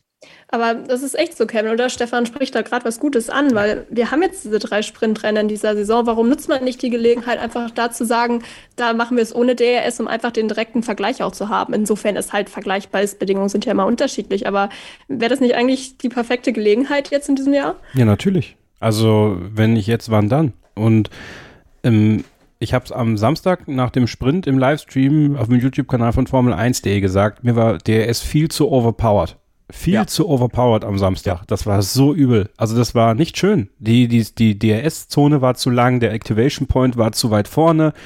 Das hat keinen Spaß gemacht. Mir hat das Sprintrennen deswegen einfach kein, das deswegen keinen Spaß gemacht. Grundsätzlich war das Sprintrennen eins der besseren Sprintrennen bislang. Ähm, ich brauche es trotzdem nicht zwingend. So, das hat sich auch nicht geändert. Dann am Sonntag, ich bin sowas von bei Stefan. Mir hat diese erste Rennhälfte so viel Spaß gemacht eben weil diese DRS-Zone nicht für DRS da war, sondern Druck aufzubauen auf den Vordermann, der entweder den Fehler in die Kurve 2 reingemacht hat oder dann halt beim Rausbeschleunigen und dann konnte man halt im späteren Verlauf auf der Strecke überholen. Wir haben ein Überholmanöver in der Variante Alter gesehen. Von, ich glaube sogar Mick Schumacher war es. Also, das sind so, äh, oder gegen Mick Schumacher, wer auch immer. Ähm, das sind Sachen, die passieren nur, wenn du eben das nicht hast, dass du mit DRS mal eben vorbeifahren kannst. Und natürlich musst du auch, finde ich, das testen, weil das Ziel soll es ja eigentlich sein, DRS auf kurz oder lang abzuschaffen. Und warum dann eben nicht, wie du schon richtig sagst, Sophie, für die Sprintrennen ähm, dann das DRS auszulassen? Das wäre doch eine gute Möglichkeit. Da tut sich doch auch keiner weh. Dann haben wir halt wenige Überholmanöver. Ja, und die Show ist doch nicht nur das Überholmanöver. Das ist das, was mir so ein bisschen, was mir so ein bisschen gegen den Strich geht. Weil wenn ich dann lese von, von, von ZuschauerInnen oder von HörerInnen, ähm, ja, mir hat die Show nicht gefallen. Was ist denn für dich die Show? Was ist für euch die Show? Ist die Show, dass wir 60 Überholmanöver sehen? Dann ist es doch keine Show. Dann ist es, dann ist es nur ein, ein munteres aneinander vorbeifahren. Dann ist es wie auf der Autobahn. Dann fahre ich mal nach drei Runden wieder an jemandem vorbei und winke mal äh, locker ins, äh, in das andere Auto rein. So, die Show ist für mich, äh, also das war für mich zumindest auch immer so, Fahrer X baut auf Fahrer Y so viel Druck auf, dass Fahrer Y gezwungen ist, einen Fehler zu machen. Oder, und deswegen Fahrer X dann an ihm vorbeikommt. So, und auch nicht mit einem Knopfdruck. So, und das finde ich halt so schade. Deswegen hat mir dieses, bis zur Runde 34 hat es mir extrem gefallen. Ich muss wirklich sagen, bei mir ging wirklich so ein, uh, durch den Körper, so, als dann kam DRS ist freigegeben. Da dachte ich so, ah, super. Und ich sage euch, Lewis Hamilton wäre ohne DRS an Pierre Gasly vorbeigegangen. Weil das, was Pierre Gasly geschafft hat, war ja in der DS-Zone und Albon hatte ja gar kein DS. Das war ja noch der größte Witz dahinter. Albon hatte ja gar kein DRS. Dass äh, Pierre Gasly sich ja an Albon ziehen konnte. Und das Problem war einfach, dass der Mercedes nicht in der Lage war, diesen Überschuss zu generieren, weil einfach der Abstand nicht groß genug war, beziehungsweise der Überschuss nicht generierbar war für Lewis Hamilton. Aber ich würde fast behaupten, dass Pierre Gasly ohne DRS irgendwann mal vielleicht einen kleinen Schnitzer drin gehabt hätte, weil er dann eben hätte abreißen lassen müssen und äh, sich nicht bei Albon hätte ziehen lassen können und dann wäre Hamilton an einer anderen Stelle vorbeigefahren. Das war aber nicht möglich, dass, da eben dieser Abstand immer dann der gleiche war und der war halt schlecht für Hamilton im Infield, beziehungsweise nach Kurve 2. Und ähm, ja, ich hätte mir gewünscht, dass sie das DS einfach komplett auslassen, aber es haben ja alle Fernseh, das ist ja auch geil, das ist ja auch die, ach, jetzt rede ich so viel, Entschuldigung.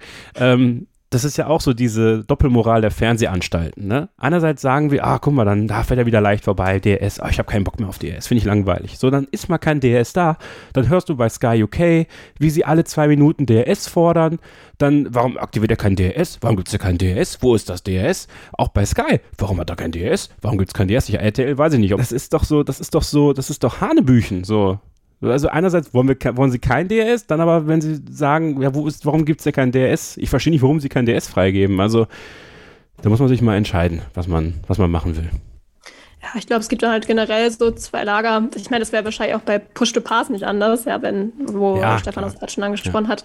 Wurde übrigens jetzt auch äh, bei der Formula Regional Championship bei Alpine eingeführt, habe ich gesehen. Ähm, muss man gucken, wie das da funktioniert. Also Push to Pass meine ich. Ähm, die hatten jetzt auch ihr erstes Rennen am vergangenen Wochenende, aber ja, auch ganz spannend. Also so viel zum Thema DRS. Luca, ich hoffe, wir haben deine Frage auch von einigermaßen ähm, beantwortet. Vielen Dank auf jeden Fall auch für die Anregung. Ihr könnt uns natürlich auch jederzeit irgendwelche Themen zur Diskussion schicken. Das nehmen wir immer gerne mit rein. Und ähm, vielleicht nochmal, Stefan, ich weiß, du bist auch kein Riesenfan von dem Sprintformat, aber vielleicht nochmal ein ganz kurzes Fazit. Ähm, hat das für dich jetzt äh, das Wochenende aufgewertet oder hat es dich immer noch nicht überzeugt? Ich fand den Sprint ehrlich gesagt ganz gut, muss ich sagen. Also mich hat er gepackt, war, war spannend, war natürlich von der Situation in der Spitze her auch was geboten. Ähm, das war jetzt nicht über alle Runden so, dass es wirklich ein, ein Hammer-Ding war, sondern es hatte schon das Übliche, was man halt kennt, am Anfang das große Geschachere. Und dann hat es eher eine lange Fadephase gehabt, bis halt dann zum Schluss die Reifen eingegangen sind. Und insofern habe ich mir dann gedacht, naja, das ist jetzt eigentlich schön, dass die Reifen eingehen. Sie müssten es aber halt vielleicht noch mehr tun. Das so hinzudengeln, dass das natürlich passiert, ist sicherlich schwierig von Pirelli-Seiten, weil die müssen ja im Vorlauf planen, Wochen vorher, welche Reifen schicken sie wann hin und die wissen auch nicht, welche Temperaturen sind da, wie funktionieren die Reifen und so weiter. Aber vielleicht ist es grundsätzlich nicht verkehrt, wenn man zumindest die Option hat, superschnelle Reifen zu haben, die aber irgendwann mal nachlassen, weil dann kriegst du halt diesen Effekt, wie jetzt ganz zum Schluss Max Verstappen und Charles Leclerc, dass die Reifennutzung halt unterschiedlich ausfällt. Also das hat mir insofern gut gefallen. Einen anderen Aspekt möchte ich noch reinkriegen. Der Angelo hat mir nämlich geschrieben, ähm, der hat schon vor dem Wochenende mal gefragt, du, wie schaut es aus? Imola, kann man da hinfahren? Ist das interessant? Dann habe ich gesagt, ja, mach mal. Unbedingt auch in den Park gehen und die, Sta äh, die Statue anschauen von Ayrton Senna und halt ein bisschen Geschichte aufsaugen und so. Und er hat mir noch geschrieben nach dem Wochenende, er sei gesessen in der Villeneuve-Schikane am Samstag nur und kann aus seiner Warte sagen, das hat ihm wunderbar getaugt. Du kannst Formel 1 erleben, du siehst die Fahrzeuge beim Sprint also du siehst auch ein echtes Rennen, aber für einen humanen Preis, weil der Samstag ist natürlich günstiger, als wenn du ein Wochenendticket hast oder wenn du Samstag, Sonntag oder was auch immer machst. Ne? Und er hat zum Beispiel gesagt, aus der Sicht eines Zuschauers, der vor Ort ist, der sagt, ich möchte mir einfach mal dieses Formel-1-Erlebnis gönnen und einfach nur einen Tag an der Rennstrecke verbringen, zum Beispiel, für dieses geil. Klar, du siehst fahrende Autos, du siehst ein Rennen, es ist Action garantiert, da passiert was. Insofern, ja, dieses Sprintrennen kann funktionieren. Auf der anderen Seite bin ich bei Kevin, wenn wir da sagen, naja, es ist jetzt ein Ding, das die Formel 1 nicht gebraucht hat. Und ich bin mir nach wie vor nicht sicher, ob die Formel 1 sich damit nicht auch ein großes Ei legt eigentlich, weil es geht gerade so viel drunter und drüber. Jetzt ist derjenige, der am Freitag der schnellste ist, doch wieder derjenige, der die Pole Position kriegt für die Statistik, aber der steht nicht notwendigerweise auf der Pole Position im Grand Prix am Sonntag. Das war nur Zufall, dass das Max Verstappen war. Also da geht so viel einfach quer und es gibt inzwischen so viele Punkte für den Sprint. So viel hat Juan Manuel Fancho damals für einen Sieg gekriegt. Und da dreht sich bei mir als Purist, als Traditionalist irgendwie halt so viel um, wo ich sage, da weiß ich nicht, ob man solche, solche großen Experimente wirklich dann braucht. Also eben, wenn man es dann schon hat und der Sprint ist jetzt da dieses Mal, das ist jetzt okay, jetzt ist es ja besiegelt, es gibt drei Rennen, dann sollte man das wirklich so machen, wie eigentlich Ross Braun das mal angeteasert hat. Ja, dann lasst uns doch auch diese Tests machen und wirklich halt mal schauen, DRS weglassen oder wirklich mal sagen, es gibt halt meinetwegen die C5-Reifenmischung mal und wir gucken mal, wie es ausgeht. Wenn sie halt in die Box fahren müssen zum Boxenstopp, so be it, ja. Dann macht man halt einen Boxenstopp im Sprint. Kann auch funktionieren. Hat man auch in der Formel 2 oder in der GP2 schon gesehen, dass manche im Sprint in die Box fahren. Und es kann auch gehen. Also ich finde, jetzt ist der Sprint da jetzt sollte man tatsächlich, wie wir es gerade vorhin auch schon gesagt haben, was damit machen und irgendwie versuchen, da was weiterzuentwickeln. Ross Braun hatte irgendwann die Idee, diese Nicht-Meisterschaftsrennen wieder aufleben zu lassen, um Dinge zu testen. NASCAR macht das mit dem All-Star-Race zum Beispiel. Das Rennen zählt nicht zur Meisterschaft, sondern das ist ein gleichwertiges Rennen, wird ganz genau nach gleichen Regeln ausgetragen, aber mit dem Ziel, da probieren wir mal was aus. Da machen wir irgendwie andere Regeln und so, modifizieren irgendwas und gucken, was dabei rauskommt. Das würde ich mir für die Sprints wünschen. Und dann, glaube ich, wird jeder von uns irgendwie denken, ja, okay, da tut sich was, man hat den Mut, irgendwas anzupacken, aber vielleicht aus den richtigen Gründen, weil machen wir uns nichts vor. Der Sprint ist in erster Linie eine kommerzielle Übung. Es wird ein neuer Sponsor prominent in Szene gesetzt und man macht es natürlich auch, um den Zuschauern vor Ort was zu bieten. Da kommt natürlich auch ein Dollar oder zwei rüber, wenn am Samstag die Hütte gut gefüllt ist und am Freitag schon zum Qualifying. Ob es jetzt sportlich gebraucht wird, hm. aber sportlich aufwerten könnte man, wenn man halt solche Tests machen würde. Und ich glaube, das ist der Appell, den wir raussenden heute an Liberty Media und die Formel 1. Ja, probiert mal was aus. Ja, den nächsten Sprint gibt es dann in Spielberg im Juli. Und kurz vor unserer Aufnahme hat übrigens auch die FIA die ja. Ergebnisse des F1 Commissions Meetings äh, verkündet. Das hat heute stattgefunden. Wir nehmen am Dienstagabend auf. Und da hieß es auch, dass die Formel 1 und die Teams wohl für eine Ausweitung auf sechs Sprintrennen im nächsten Jahr sind, ähm, wie es ja eigentlich auch dieses Jahr schon geplant war. Also ich weiß da nicht, warum die Argumente von diesem Jahr dann für nächstes Jahr nicht mehr gelten, aber es steht auf jeden Fall noch nicht fest. Also die FIA möchte das erstmal noch weiter evaluieren. Was aber, glaube ich, beschlossen wurde, wenn ich das richtig verstanden und überflogen habe eben, ist, dass die Helmkameras ab nächster Saison verpflichtend sind für alle Fahrer und dass man ab 2023 an zwei Wochenenden nur mit elf statt 13 Reifensätzen anreist, um halt irgendwie mal zu zu gucken, ob man so vielleicht auch den Reifenverbrauch dann reduzieren kann. Ähm, ja, es ging auch noch ums neue Motorenreglement, aber es Und die Autos werden kleiner. Ach, das habe ich in der Tat überlesen. Ja, die Autos werden, die Dimensionen der Autos sollen verkleinert werden. Da bin ich mal gespannt, ob wir dann am Ende wieder bei so Matchbox-Autos wie 2016 hängen. Ja, gut, also genau, also es ging auch noch um Motorenreglement und auch auf den Einfluss der Aerodynamik auch. Ja, genau. Ähm, Genau, das war das. Also das nur als kleines News-Update noch zwischendurch. Ähm, wir wollen nochmal jetzt eine kurze Verschnaufspause machen, bevor wir uns dann noch den Teams widmen, die Mercedes Power am Heck haben, also unter anderem auch dem Podium von Lando Norris widmen und dem Wochenende von Sebastian Vettel. Das gleich hier bei Starting Grid, dem Formel 1 Podcast auf meinsportpodcast.de. Schatz, ich bin neu verliebt. Was? Da drüben. Das ist er. Aber das ist ein Auto. Ja, eben. Mit ihm habe ich alles richtig gemacht. Wunschauto einfach kaufen, verkaufen oder leasen. Bei Autoscout24. Alles richtig gemacht. Hey, Malte Asmus von meinsportpodcast.de hier. Ab März geht's weiter mit unseren 100 Fußballlegenden. Staffel 4 bereits. Freut euch auf Slatan Ibrahimovic, Michel Platini, Cesar Luis Minotti, Paolo Maldini, um nur mal vier zu nennen. Und bis wir mit der vierten Staffel kommen, hört doch einfach noch mal rein in die bisherigen drei Staffeln. Ronaldinho, Sepp Meyer, Gary Lineker, Lothar Matthäus und viele weitere warten da auf euch. 100 Fußballlegenden.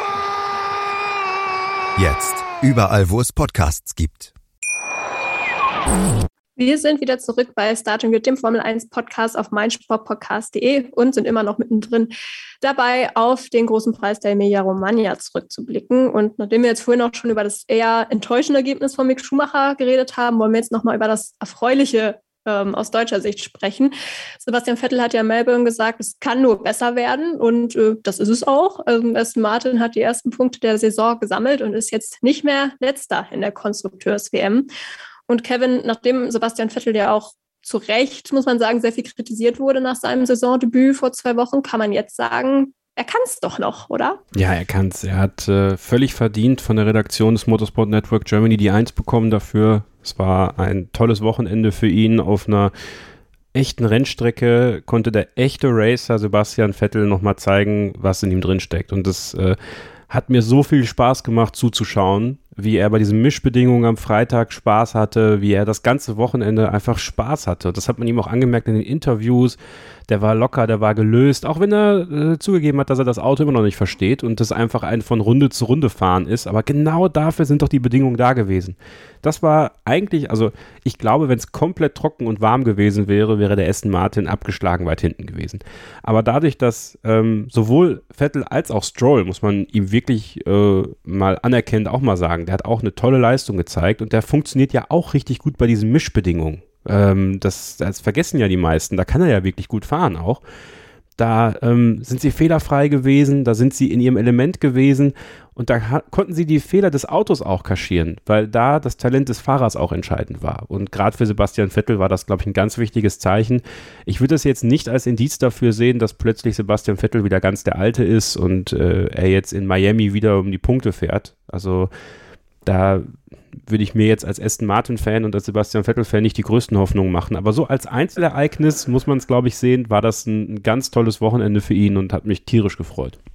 Stefan, wie sieht es jetzt mit dem Auto aus? War das wirklich nur so ein positiver Ausrutscher, dann im wahrsten Sinne des Wortes, auf dem nassen Asphalt von Imola, Imola so wie ja, Kevin das ja gerade auch schon so ein bisschen angedeutet hat?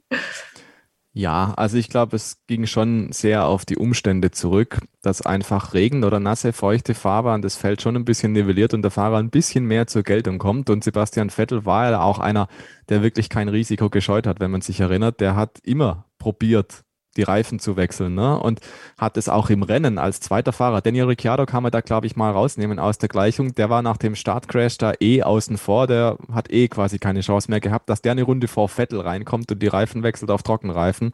Ähm, den würde ich jetzt mal beiseite lassen, aber Sebastian Vettel hat es dann halt als einer riskiert, der wirklich was zu verlieren hatte. Der fährt in den Top Ten im Aston Martin der müsste nicht zwangsweise der Erste sein, der auf Trockenreifen wechselt, ne? sondern der könnte auch einfach sagen, hey, besser wird's nicht quasi, sondern und, und einfach da draußen bleiben und sagen, den, den Schwung, den ich jetzt da habe, die Track Position, die nehme ich jetzt mit. Aber nee, Sebastian Vettel war cool genug, muss man einfach, glaube ich, auch mal loben, um das zu probieren. Das hat in der Vergangenheit nicht immer funktioniert. Ich glaube, Türkei letztes Jahr ging es grandios in die Hose. Dieses Mal war er erstens in der Lage dazu, dass er davon profitieren kann. Zweitens hat er das Risiko nicht gescheut. Und drittens, es hat geklappt. Also da muss man dem Sebastian Vettel, glaube ich, schon einfach mal ein Lob aussprechen. Das war gut. Habe ich auch zum Thema gemacht meiner Montagskolumne weil ich mir irgendwie denke, das hat er sich verdient nach den letzten Wochen. Er hat viel Schelte gekriegt, hat viel Kritik gekriegt ähm, einige haben ihm attestiert, er soll besser gleich zu Hause bleiben. Und da finde ich, genau wie Kevin das gesagt hat, hat er eine schöne Antwort gegeben. Das war sicherlich nicht eine, die erwartbar war. Das war sicherlich nicht eine, die es in dieser Form sehr oft geben wird in dieser Saison. Aber eben die Umstände waren da, die haben es ermöglicht, die haben es erlaubt und er hat es umgesetzt. Und genau das musst du eigentlich tun auf diesem Niveau. Wenn sich eine Gelegenheit bietet, musst du diesen Null-Fehler-Job abliefern und das Ding halt mal ins Ziel bringen. Wir hatten es vorher auch schon mal bei Mick Schumacher. Ähm, das muss halt mal passieren. Und so schnell dreht sich die Wahrnehmung von, der Vettel muss raus, der ist zu alt, der bringt es eh nicht, der kann eh nichts mehr, zu, er kann es noch. Es ist alles prima. Schau, wenn es passt für den Vettel, dann funktioniert der Vettel. Und auch so ein Ergebnis, wie gesagt, bräuchte Mick Schumacher. Einfach nur mal, um zu zeigen, es geht doch. Und bei Sebastian Vettel freut es mich einfach tatsächlich, ähm, weil er hat wirklich eine Krücke. Und Sophie, darauf ging deine Frage ja auch nochmal ein. Der Aston Martin hat ein Problem. Wir haben es in Australien ja gesehen. Ich glaube, das war die Onboard-Aufnahme von Lance Stroll, wie er wiederholt das Lenkrad loslässt und das Lenkrad macht irgendwas. Mhm. Und äh, völlig erschütternd, furchtbar anzusehen, was dieses Auto eigentlich tut. Aber mal eine und, Frage, Stefan. Äh, da muss ich gleich mal reinhauen. Ja, bitte. Wie kann das freigegeben werden? Also wenn man auf der Onboard sieht, was da passiert, das ist äh, frappierend, dass da die Rennleitung nicht gesagt hat, Leute, das funktioniert so nicht, das ist doch krass. Ja, da, da bin ich nicht Techniker genug, ehrlich gesagt, um zu wissen, was genau da dahinter steckt und äh, inwiefern da die Rennleitung eingreifen könnte. Klar, es gibt die Spiegelei-Flagge, also schwarze Flagge mit dem orangenen oder roten Punkt, dass, wenn ein Defekt, ein sichtbarer Defekt am Fahrzeug vorliegt, dass man dann sagt, ihr fahrt gefälligst an die Box und behebt das. Ähm, da bin ich mir nicht sicher tatsächlich, inwiefern die FIA da sagen kann, aufgrund dessen, was bei dem Rennrad, äh, bei dem Rennrad, bei dem Lenkrad passiert, muss irgendwie was krumm oder schief laufen. Das weiß ich tatsächlich nicht. Aber Sebastian Vettel hat in Imola gesagt, dieses Problem ist nicht gelöst. Sie hätten was gemacht dran, aber es ist immer noch so und ich kann es jetzt nur indirekt wiedergeben. Ich habe es grob im Kopf, aber er hat gesagt, selbst jetzt, wenn du auf der Gerade fährst, musst du hoch konzentriert sein in diesem Fahrzeug, weil du könntest auch auf der Geraden abfliegen. Und da was muss man, glaube ich, schon einfach mal schlucken, wenn ein Rennfahrer sowas sagt. Die prügeln mit knapp 300 durch den Wald in Imola und jeder, der letztes Jahr gesehen hat, wo Valtteri Bottas und George Russell verunfallt sind, der weiß, da ist links und rechts nicht viel Platz. Da gibt es ein bisschen Grünstreifen, dann kommen die Leitplanken, dann kommen die Bäume. So, dann regnet es noch, dann ist es nass, dann gibt es Gischt und die Gischt ist auf dieser Zielgeraden enorm. Und dann fährt Sebastian Vettel und es fährt Lance Stroll mit einem Auto, das irgendwelche komischen Zicken macht und sie nicht so richtig wissen, was kommt da eigentlich auf mich zu bei Tempo 300 kurz vor der Tamburello-Kurve. Ja, äh, also kann man so machen, aber besonders gesund ist das, glaube ich, nicht. Also der Aston Martin, nochmals, um das zu betonen, das ist, glaube ich, wirklich eine Leistung gewesen. Dieses Fahrzeug, also von Vettel und von Stroll, dieses Fahrzeug im Rennen nicht wegzuschmeißen, sondern dahin zu kriegen. Du hast es vorhin schön gesagt, Kevin. Das ist Runde zu Runde gucken, was das Auto macht. Und das Runde für Runde so hinzukriegen und dann auch noch in die Punkte zu fahren. In einem Rennen, wo auch ganz andere nicht gepunktet haben, zum Beispiel. Also, das ist schon aller Ehren wert, glaube ich. Zumindest dürfte das Ergebnis hoffentlich auch eine gute Motivation für das Team sein. Ich glaube, die kann man zumindest sehr gut gebrauchen jetzt nach diesen ja sehr schleppend laufenden ersten Wochen. Und auch ein weiteres Team äh, dürfte nach diesem Wochenende in Imola ziemlich motiviert sein. Ich habe noch Christian im Ohr ähm, aus der vergangenen Woche, der in unserer Vorschau mit Blick auf McLaren gesagt hat, ähm, dass man nicht erwarten darf, dass es da jetzt plötzlich irgendwie Klick macht und sie ums Podium fahren. Und gut, man muss natürlich zugeben, es war sehr den Umständen geschuldet, aber sie sind nicht nur ums Podium gefahren, sondern sie sind aufs Podium gefahren mit Lando Norris, Kevin. Also ich glaube, man kann so festhalten, die Strecke in Imola und Lando Norris, das passt soweit ganz gut. Das passt soweit ganz gut, aber auch da müssen wir natürlich immer den mahnenden Zeigefinger heben. Wenn quasi zwei Ferraris wegbrechen, ne, sind da schon mal zwei Plätze weniger. So, das heißt, die wären dann am Ende, ähm, wenn dann 1, 2, 3, 4 werden besetzt gewesen, dann wären sie 5, 6 vielleicht gewesen. Also kein Podiumskandidat, nicht aus eigener Kraft. Ähm, ich war verhältnismäßig überrascht, dass es so gut bei McLaren lief. Ähm, ich war auch ähm, positiv angetan von Daniel Ricciardo, bis natürlich auf das, was im Rennen passiert ist. Also der hatte ja eigentlich auch ein ganz gutes Wochenende. Das geht natürlich jetzt unter, weil Lando Norris wieder der war, der besungen worden ist von seinem Team und äh, am schiefsten von seinem Teamchef Andreas Seidel. ähm, aber ich ähm, bin da ein bisschen bei Lando und würde da versuchen, noch auf die Euphoriebremse zu drücken und zu sagen, warten wir mal ab, ob das jetzt wirklich ein, ein konsistenter Weg nach vorne ist oder ob das auch wirklich streckenspezifisch vielleicht ist, ob das ähm, dann auch den Umständen geschuldet ist, dass man das, dass man das sehr realistisch einschätzt. Und das tut Lando Norris äh, schon fast krankhaft. Aber ich verstehe jetzt mittlerweile immer mehr, warum er das macht. Und äh, das ist, glaube ich, der gesunde Weg. Deswegen Freude jetzt ja. Davon ausgehen, dass es in Miami zum Beispiel wieder in die gleiche Richtung geht, würde ich jetzt nicht so haben. Da sollte man einfach dann den Spaß mitnehmen, da sollte man das Spektakel mitnehmen, die möglichst meisten Punkte, die man mitnehmen kann, mitnehmen und dann ab Barcelona auch zusehen, dass man da wirklich auf den Referenzstrecken, die da kommen, äh, wieder weiter vorne mit dabei ist, um dann zu zeigen, ja, okay, wir sind wirklich wieder in der Lage, Best of the Rest zu werden, weil ähm, ja, dass das jetzt so funktioniert, das war nicht abzusehen, aber auch da, das fahrerische Können von Lando Norris hat sich da durchgesetzt, der in Imola sehr gut funktioniert. Es gibt ja so Strecken, da funktionieren Fahrer besonders gut drauf. Imola scheint bei Lando eine solche Strecke zu sein. Lando ist eh ein Ausnahmekönner. Und ähm, ja, ich habe es schon im, im Livestream gesagt, das hat die Aktien von Daniel Ricciardo sicherlich nicht steigen lassen bei McLaren. Vielleicht noch eine Ergänzung, was ich ganz spannend finde, was der Andreas Seidel so ein bisschen durchblicken hat lassen, dass diese Bremsprobleme, die McLaren ja verschleppt hat aus den Testfahrten in Bahrain ins Rennwochenende in Bahrain, die mussten ja dann relativ, ja, wie soll man sagen, so, so zwischen Tür und Angel noch so einen Fix machen für die Vorderachse und haben dann in Saudi-Arabien damit mit diesem, ja, Fix tatsächlich schon mal besser ausgesehen. Und dieses Problem, dieses Bremsproblem hat dafür gesorgt, da sind wir wieder bei dem tollen Wort Budget-Obergrenze, dass andere Sachen, die eigentlich geplant waren, nicht so schnell umgesetzt werden konnten. Das sprich, dieses Bremsproblem hat alle Ressourcen gebündelt. Das musste zuerst gelöst werden. Dann erst konnte man weitergehen, zum Beispiel am Setup arbeiten oder sich mit Updates beschäftigen oder, oder, oder. Aber weil dieses unvorhergesehene Problem aufgetreten ist, hat sich das alles nach hinten verschoben. Sprich, McLaren hinkt eigentlich dem eigenen Zeitplan hinterher, weil da diese Notbaustelle aufgegangen ist. Und Insofern kann man, glaube ich, mehr und mehr sagen, ja, dieses Bahrain-Wochenende war einfach völlig außergewöhnlich. Und die wahre Form ist nicht Bahrain, sondern die ist irgendwas zwischen Saudi-Arabien und Imola. Und ich gehe mit, das wäre in der Realität, wenn alles normal läuft, trockene Strecke 30 Grad und so weiter, wäre es wahrscheinlich höchstens Fünfter oder Sechster geworden, sowas in der Richtung. Aber ich glaube wirklich, die Form bei McLaren, die ist grundsätzlich echt. Die haben ein gutes Auto das hat sich in den Testfahrten in Barcelona schon mal gezeigt.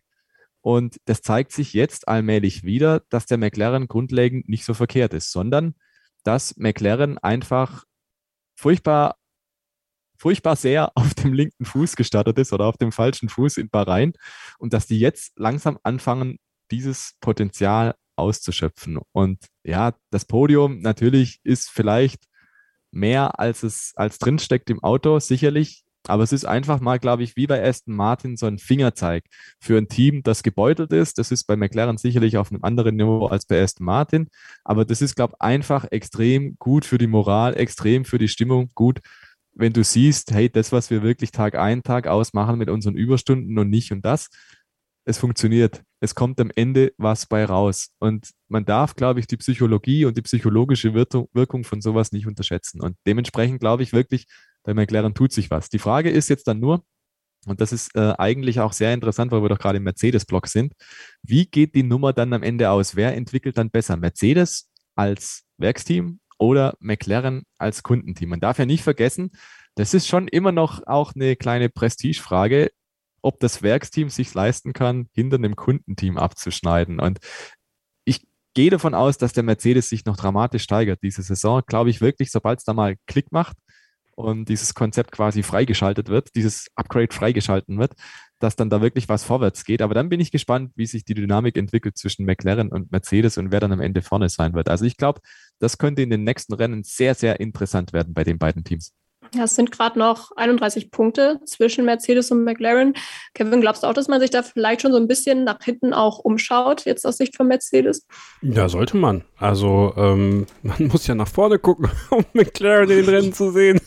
das ist halt einfach so, ne, das sieht zwar in der Tabelle so schön aus, aber im Endeffekt äh, darf man da, darf man da nicht irgendwie äh, sich zu sicher sein, dass das immer funktioniert, dass, äh, dass man da bleibt. Und äh, das, das fand ich sehr interessant, was Stefan da gesagt hat, dass ähm, die Gemengelage zwischen McLaren und Mercedes ja eh eine besondere ist. McLaren sieht sich ja gar nicht so sehr als Kundenteam, sondern die sieht sich als eigenständiges Team, die halt einen Mercedes-Motor haben. Und ist ja anders als bei Aston Martin, die sich ja sehr deutlich als Kundenteam, finde ich, auch definieren, während man ja bei McLaren nicht mal ein Mercedes-Logo auf dem Auto hat. Das darf man ja nicht vergessen. Ich glaube, das hat man bei Aston zwar auch nicht, aber könnte man ja machen. Ich glaube, die haben das letztes Jahr sogar mal gehabt, auf dem Unterboden stand da irgendwas, aber das haben sie auch mittlerweile weggenommen. Also das ist schon, ähm, ist schon spannend und äh, da bin ich auch sehr, sehr gespannt darauf, wie die Entwicklungsschritte bei diesen beiden Teams weitergehen. Und wenn ich Mercedes wäre, ähm, du willst natürlich, ich meine, das ist jetzt diese, Frage, ne? Du hast ja wieder diesen Cut-off-Punkt, wo du dann wieder mehr Windkanalzeit bekommst. Im Juni, glaube ich, ist das ja. Ähm, gehst du da jetzt gerade großes Risiko, um, um Dritter zu sein? Ähm, ich weiß gar nicht, was ist der, der, das Team, was am meisten bekommt, ist, glaube ich, Platz 4, ne? Ich glaube, das war ja Ferrari letztes Jahr zu dem Zeitpunkt, als der Cut-off war. Waren die da nicht Vierter? Ist doch ich quasi der. Du meinst jetzt aktuell, oder? Ja, für dann nächstes Jahr. Das ist doch wieder dann so, dass im Juni kommt da wieder dieser eine Moment, dieser Stichtag und dann wird doch wieder neue, neue Zeit im Windkanal vergeben. Für nächstes Jahr oder nicht? Oder habe ich das nee, ich glaube für die zweite Saisonhälfte, oder? Ja, ja für die zweite Saisonhälfte ist jetzt ah, okay. fix. Mhm, ich glaube, mhm. bis 30. Juni geht die aktuelle Phase und dann wird, glaube ich, festgelegt für die zweite Jahreshälfte. Bilde ich mir ein. Aber nagelt ja. uns da jetzt nicht, nee, okay. nicht drauf fest. Es gibt Artikel, die erklären das.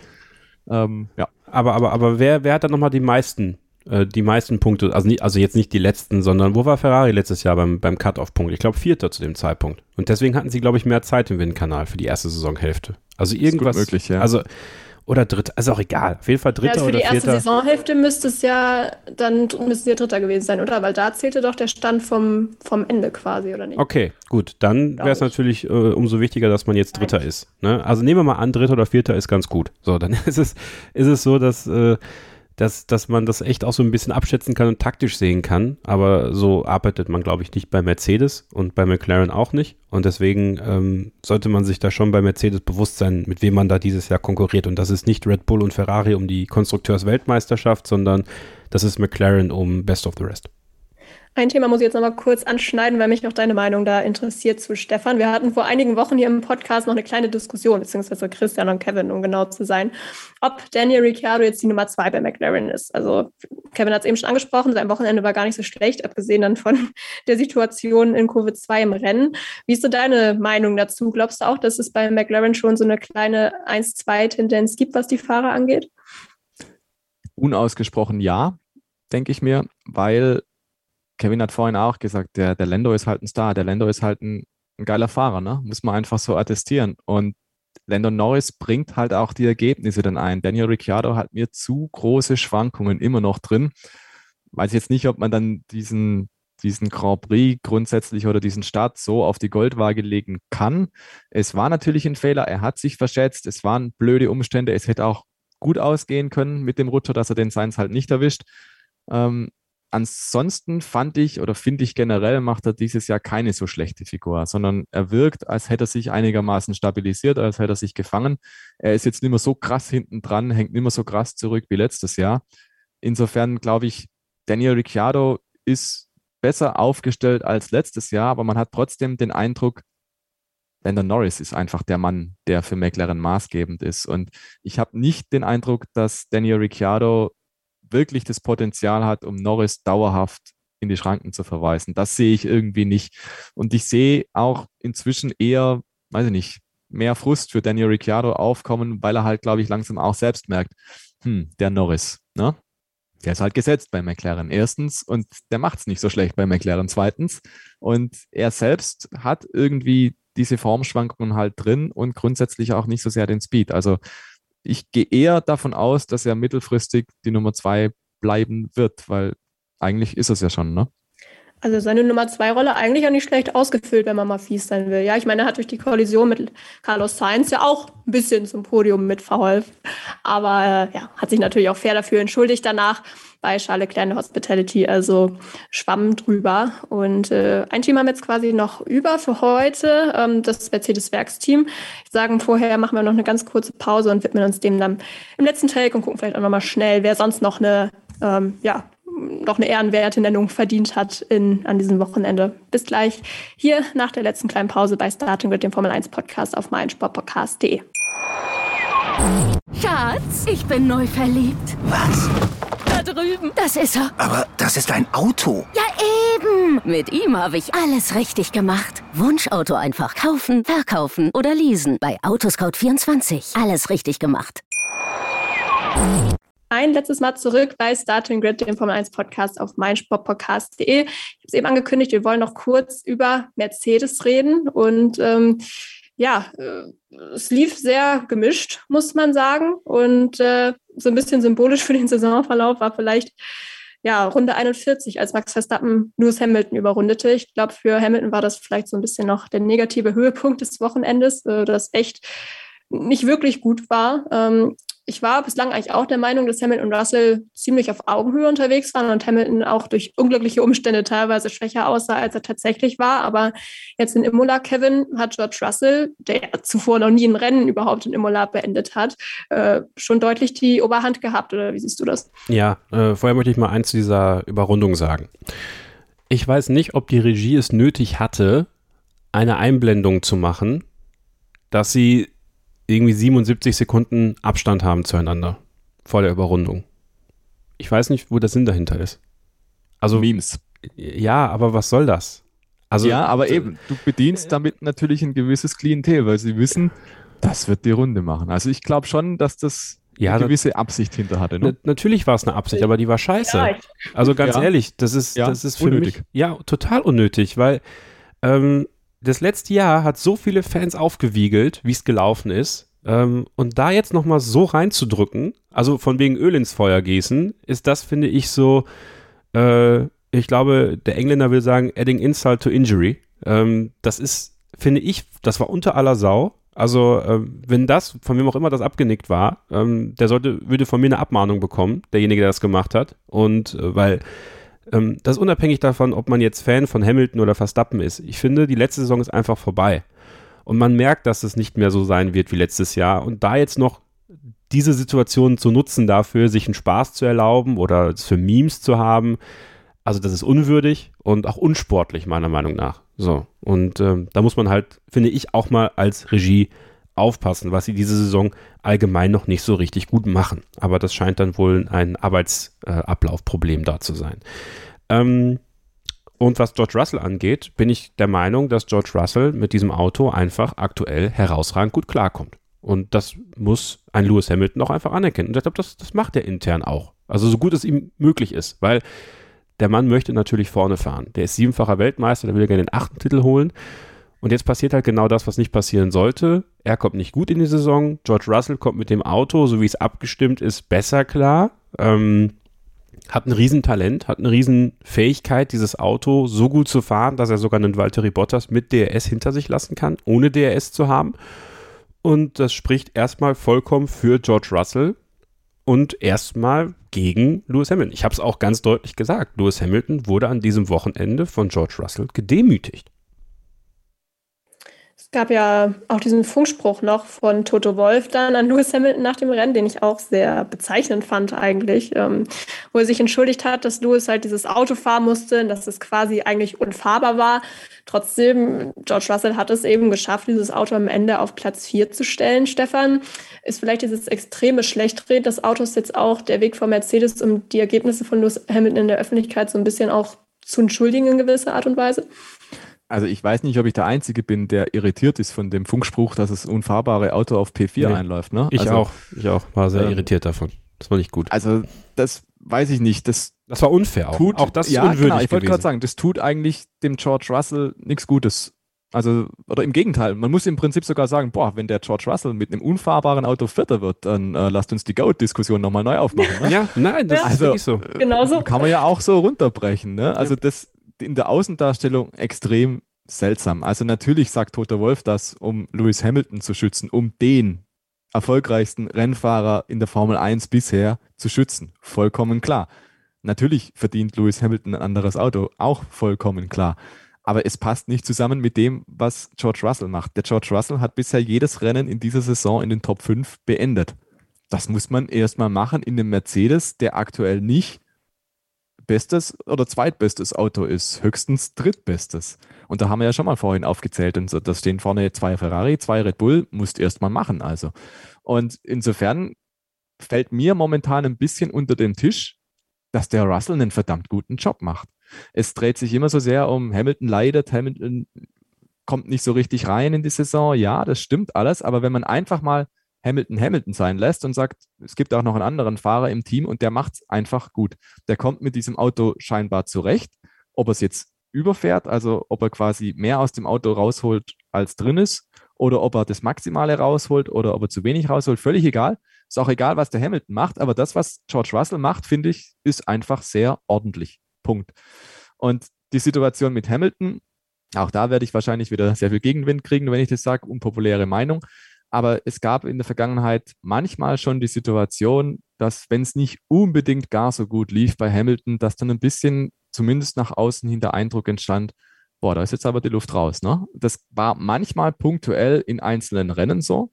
Das war aber früher auch schon mal bei McLaren, da hat er längere Phasen gehabt, über mehrere Rennen hinweg, da lief es einfach nicht so richtig. Und ich will ihm nicht unterstellen, dass er ein Motivationsproblem hat, überhaupt gar nicht. Ich kann mir sehr gut vorstellen, ähm, so ähnlich wie beim Schumacher immer der nächste Titel quasi schon am Horizont stand, so ist es bei ihm natürlich auch. Der will die Acht, der will natürlich gewinnen, der will da vorne rein, das ist vollkommen klar. Aber so eine gewisse, weiß ich nicht, andere Haltung, glaube ich, kann man ihm zumindest irgendwo nicht verdenken, sofern er sie hätte. Ich formuliere jetzt sehr im Konjunktiv, damit mir keiner was kann. Ne? Aber mhm. grundsätzlich glaube ich, der Hamilton, der war schon mal entschlossener, der war schon mal verbissener, der war schon mal mehr Fighter. Wenn er Lunte riecht, siehe Saisonfinale, Saisonausklang, die letzten paar Rennen 2021, der Mann war on fire. Denkt an Brasilien, die Aufholjagd im Sprint, die Aufholjagd im Rennen und so weiter und so fort. Auch in, in Saudi-Arabien und so weiter. Ihr habt es ja alle verfolgt. Das war der Hamilton als absoluter Überfahrer, der kein, kein Fitzelchen auslässt, sondern jede kleine, noch so kleine Chance wahrnimmt. Und dann schaut er den Hamilton an, wie er in dieser Saison rumfährt oder speziell in Imola da muss ich einfach feststellen, dass da, da passt was nicht zusammen. Erstens technisch nicht, das ist vollkommen klar. Aber für mich entsteht dabei auch der Eindruck, weiß ich nicht, ob er da mit letzter Konsequenz tatsächlich so dahinter steht oder, oder ob es ihm quasi auch ein Stück weit wurscht ist, ob er jetzt 14. wird oder 13. oder 12. oder 11. oder ob er diesen mickrigen Punkt für Platz 10 noch mitnimmt. Und ein Stück weit muss ich auch sagen, wenn das so wäre, man kann es ihm wahrscheinlich auch nicht verdenken, weil der weiß ganz genau, hey, mit einem richtigen Auto, dann bin ich da absolut vorne dabei und keiner der Nasenbohrer da hinten. Und dass das natürlich jetzt nicht sonderlich motiviert, das liegt ja auch auf der Hand. Wenn du genau weißt, du gehst jetzt in das Rennen rein, du bist halt einer, der fährt halt auch mit. Also es ist eine verdammt schwierige Ausgangslage. Man kann natürlich aber auch sagen, ganz grundsätzlich, ähm, dass man Hamilton umso mehr jetzt applaudiert, dass er das mit George Russell sich noch antut, ne? weil der George Russell momentan wirklich einfach zeigt, dass der Mercedes halt ein bisschen mehr kann als das, was der Hamilton mit anstellt. Rein von den Ergebnissen her, der Hamilton hatte auch wirklich mal Pech. Ich glaube, in Saudi-Arabien kam die Safety-Car-Phase oder die Gelbphase ein bisschen sehr unglücklich für ihn zum Beispiel. Aber ganz grundsätzlich zeigt sich einfach bisher, der Russell macht das nicht so verkehrt. Und deswegen bin ich sehr gespannt, wie da die Teamdynamik weitergeht bei Mercedes, weil mir kommt, Entschuldigung, mir kommt der Russell momentan ein bisschen, wie soll ich sagen, zu wenig gut weg, vielleicht, weil es sich so sehr darauf konzentriert, Hamilton hat Mühe, der Mercedes ist so grottenschlecht und das ist das ewige Understatement, der ewige Underdog von Toto Wolf, ähm, der war ja nie Spitzenreiter, ne? der Mercedes war nie das beste Auto, sondern gefühlt immer irgendwie höchstens zweite Kraft und gerade irgendwie glücklich noch gewonnen und so, Seitener Faden und man ist ja immer der Verfolger, man war nie derjenige, der auf Nummer eins war und jetzt wo es halt stimmt, dass Mercedes nicht die Nummer eins ist, wirkt es halt extrem irgendwie aufgetragen, wenn es dann auf einmal heißt, ja, das Auto ist unfahrbar und es fährt halt auf vier ins Ziel. Also das ist jetzt ein bisschen ein kleiner Rant gewesen wahrscheinlich, aber mir tut irgendwie der George Russell leid. Der hat jetzt drei Jahre lang beim Williams hinterherfahren müssen. Jetzt hat er endlich mal ein Auto, mit dem es ein bisschen weiter, weiter nach vorne gehen kann. Und dann tut er das auch, aber es kommt irgendwie nicht an. Es findet irgendwie kein Echo. Wir alle sagen, hey, der Bottas geil im Alpha, der blüht jetzt nochmal richtig auf und und äh, der Kevin Magnussen im Haas, geile Socke und so, ne? Und der George Russell, der macht einfach nur seinen Job und fährt halt so mit, ne? Also mir kommt es einfach zu wenig rüber, dass der George Russell das richtig gut macht. Aber ich glaube, das ja. müssen sie auch so machen. Also sie können George Russell jetzt nicht zu sehr loben, weil was natürlich, und da verstehe ich auch Toto Wolf und verstehe ich Mercedes auch, am Ende des Tages ist Lewis Hamilton die Nummer eins und soll er auch bleiben erstmal. Klar. Wenn klar. du jetzt anfängst, die Leistung von George Russell in den grünen Klee zu loben, dann werden noch viel mehr Leute darauf achten, wie schlecht es bei Lewis Hamilton läuft. Und dann dreht das ganz schnell.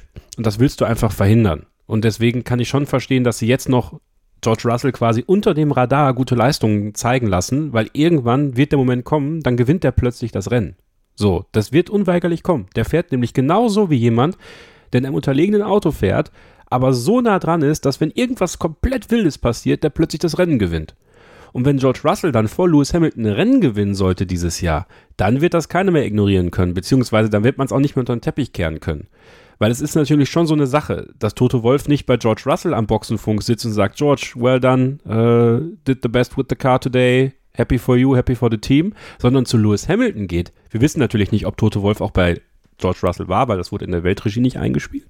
Aber wenn er zu Lewis Hamilton geht und sagt, ja, sorry Lewis, äh, ne, für das bescheuerte Auto, was wir dir hingesetzt haben und so, dann legt das den Fokus ja ganz woanders hin. So, ne, da versucht man dann das Mitleid zu generieren von Lewis Hamilton und zu sagen, okay, ja, ne, keep going Team und sowas und still I rise. Und ähm, derzeit droht es ähnlich wie bei Michael Schumacher 2005 bei Ferrari zu kippen. So, und jetzt ist halt der, der 2006 zu Ferrari kam, nämlich Felipe Massa, der ist schon da. Ja. Und Lewis Hamilton ist jetzt eigentlich auch schon in der Aufgabe, ihn anzulernen. Das Problem ist, wenn nicht der Schüler zu früh entzaubert, dann wird die Magie des Lehrers auf Dauer auch in Kritik stehen. Und da muss man halt, äh, da bin ich sehr gespannt darauf, wie sich die Dynamik bei Mercedes weiterentwickelt, weil äh, ganz so sicher, wie ich Lewis Hamilton da vor der Saison gesehen habe, was das, das reine Standing angeht und aber auch, ja, äh, die Legacy, die er da mitbringt, das sehe ich tatsächlich doch nicht mehr so.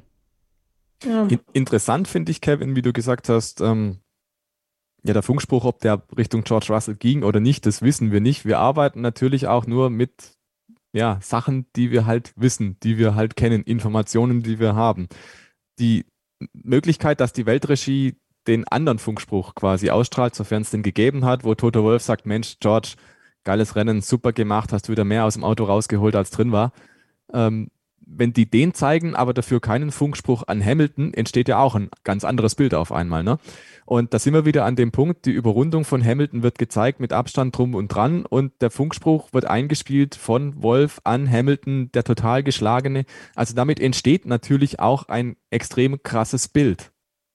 Und das ist natürlich eine Form der Darstellung, die sicherlich dieses Jahr oder die sicherlich seit Netflix quasi noch mehr klingelt in den Ohren. Drama Baby, ne? Ähm, da haut man natürlich total in diese Kerbe einfach rein. Und insofern darf man es in letzter Instanz wahrscheinlich nicht auf die Goldwaage legen, weil man halt nicht das komplette Portfolio an Funksprüchen, an Wertschätzung hin oder her kennt. Auch nicht, was jetzt das letzte Mühe in der Abstimmung war bei Lewis Hamilton, vielleicht anders als bei George Russell und so. Das heißt, man, man steckt natürlich nicht drin. Wir laufen nicht in den Schuhen von Lewis Hamilton oder von George Russell oder von Toto Wolf hier durch die Gegend. Wir können nur anhand dessen, was wir halt so sehen und beobachten und interpretieren, uns überlegen, was da gerade vor sich geht. Und ja, aber eben, es sind halt so Impulse, die da gegeben werden. Wir haben es ja gerade vorhin gesagt, entweder halt mit dem Abstand zum Beispiel der Überrundungssequenz oder halt jetzt eben mit diesem Funkspruch. Das ist halt dann natürlich sehr plakativ und für uns logischerweise einfach was, woran wir uns festhalten können bei unserer Analyse. Und ja, das ist insofern zwangsweise nicht erschöpfend, weil das ganz komplette Bild wir auch nicht kriegen. Ja, ist auch nochmal ein wichtiger Hinweis auch zur Einordnung. Abschlussfrage zu Mercedes, Kevin. Äh, einfach Ja oder Nein Antwort. Ist für dich der WM-Zug jetzt schon endgültig abgefahren? Ja. Okay. Gut, ähm, damit haben wir jetzt einen Großteil der Teams besprochen, abgesehen von Alpine, Alfa Romeo und Williams. Äh, Kevin, hast du noch äh, irgendwen, der bei dir einen bleibenden Eindruck noch in Imola hinterlassen hat, äh, den du jetzt nochmal lobend kurz erwähnen möchtest? Ja. Wir, äh, ja, los. Valtteri Bottas. Ja. Ich muss es wirklich. Habe ich mir gedacht. Ja, du, du, weißt genau, worauf ich, worauf ich noch eingehen muss. Ja, also es ist ja jetzt jedes Mal, wenn Valtteri eine gute Leistung zeigt, kriege ich zu Kreuze ja, und äh, fresse Dreck für das, was ich vor der Saison gesagt habe. Tolle Leistung von Valtteri Bottas. Auch das haben wir vorhin im Off äh, gehabt. Äh, hätte Valtteri Bottas mal statt nur Updates bei einem Team das Betriebssystem früher gewechselt, dann wäre vielleicht noch mehr drin gewesen in seiner Formel 1-Karriere. Ähm, Hammer, was der rausholt da in diesem Team, das auf ihn hört, das ihn ernst nimmt, das ihn mag, so wie er ist ja, und ihn auch schätzt und als Teamleader sieht und Guan Yu Zhou, der unter ihm lernt und äh, das passt einfach und ich fand die Leistung in Imola war herausragend gut. Ähm, fand es schade, dass er nicht an George Russell vorbeigefahren ist tatsächlich, weil die Szene hätte ich gern gesehen. Ähm, hm. Einfach so für diesen Moment, fürs Meme, wie man so schön sagt heute. Aber äh, nee, also tolle Leistung und äh, ist genau das nicht, was ich vor der Saison befürchtet hatte. Und deswegen jedes Mal kriege ich auch gern zu Kreuz und sage, weil Terry Bottas ist hungrig, hat Bock und ist auf keinen Fall äh, im Kimi Räikkönen-Modus unterwegs, sondern möchte mit Alfa Romeo Erfolg haben. Und äh, ich drehe jetzt so weit weg, sage, Valtteri Bottas wird auf jeden Fall diese Saison mindestens einmal auf dem Podium stehen. Der schafft das. Mit äh, irgendeinem Rennen, vielleicht sogar mal eins, wo es gar nicht so chaotisch ist, sondern wo er einfach mit seiner Erfahrung punkten kann und mit diesem Auto, was wirklich, wirklich gut gebaut ist. Gratulation, mhm. Valtteri Bottas. Also so weit weg, muss man sagen, war er eigentlich auch gar nicht an diesem Wochenende. Ja, war nee, Chaos, nee. aber wäre dieser 12-Sekunden-Stop nicht gewesen, wäre ja. zumindest deutlich näher dran. Das ist ne, wieder dieses, das ist dieses typische Bottas-Pech. Ja, also ja. das hat, nimmt er auch mit. Ja, aber äh, das ist halt einfach, ich glaube, manche Sachen ziehst du einfach durch deine ganze Karriere, aber das wird irgendwann enden, diese Saison. Und äh, dann wird er sich zu Recht sehr freuen können und ich, ich freue mich dann auch für ihn. Ich finde das, ich finde es toll. Ja.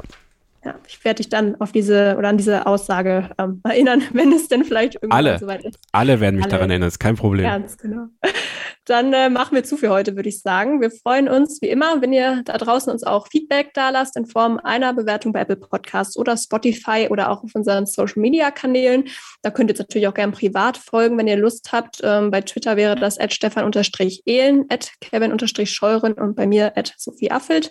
Und ich bin mir sicher, Stefan würde sich auch freuen, wenn ihr mal drüber nachdenkt, auch sein Buch zu kaufen. Grand Prix-Geschichten heißt das. Und ich glaube, da erfährt wirklich jeder noch irgendwas aus der Formel 1 Historie, was er noch nicht wusste. Also schaut da gerne mal rein. Und damit gehe ich dann auch dazu über. Stefan, dir vielen Dank äh, zu sagen fürs Dabeisein. Hat wieder viel Spaß gemacht mit dir heute. Ja, ich habe zu danken. War eine schöne, schöne Talkrunde, die wir da hatten. Wir haben, glaube ich, da sehr viel besprochen. Ich glaube, einiges ist auch kontrovers. Bin gespannt auf die Rückmeldungen dazu. Aber ihr wisst ja, diskutieren tue ich gerne. Und insofern, ja, ich freue mich drauf. Die Saison verspricht, glaube ich, schon dass da noch etliches in petto ist für uns auf der politischen, auf der sportlichen und sonstigen Ebenen. Also ich finde es gut, wie es sich angelassen hat. Und ich freue mich sehr, glaube ich, dass wir die nächsten Wochen sehr, sehr aufregende Sachen noch erleben werden mit der Formel 1. Dankeschön. Ja, schließe ich mich an. Und auch danke an dich, Kevin, und natürlich weiterhin gute Besserung. Vielen lieben Dank und äh, vielen Dank euch fürs Zuhören. Sophie, danke für die Moderation und äh, bis zum nächsten Mal. Ne? Dann vor Miami. Genau, Welcome to Miami. So, das Debüt in der Formel 1 steht dann nächste Woche an. Schauen wir dann natürlich auch drauf voraus. Bis dahin, bleibt gesund und keep racing. Starting Grid, die Formel 1 Show mit Kevin Scheuren und Sophie Affeld in Zusammenarbeit mit motorsporttotal.com und Formel1.de. Keep racing auf meinsportpodcast.de. Schatz, ich bin neu verliebt. Was?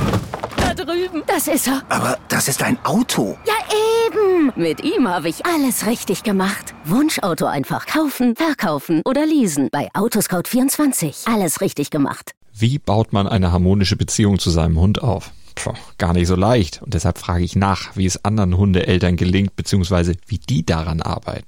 Bei Iswas Dog reden wir dann drüber. Alle 14 Tage neu mit mir, Malte Asmus und unserer Expertin für eine harmonische Mensch-Hund-Beziehung, Melanie Lippisch. Iswas Dog mit Malte Asmus. Überall, wo es Podcasts gibt.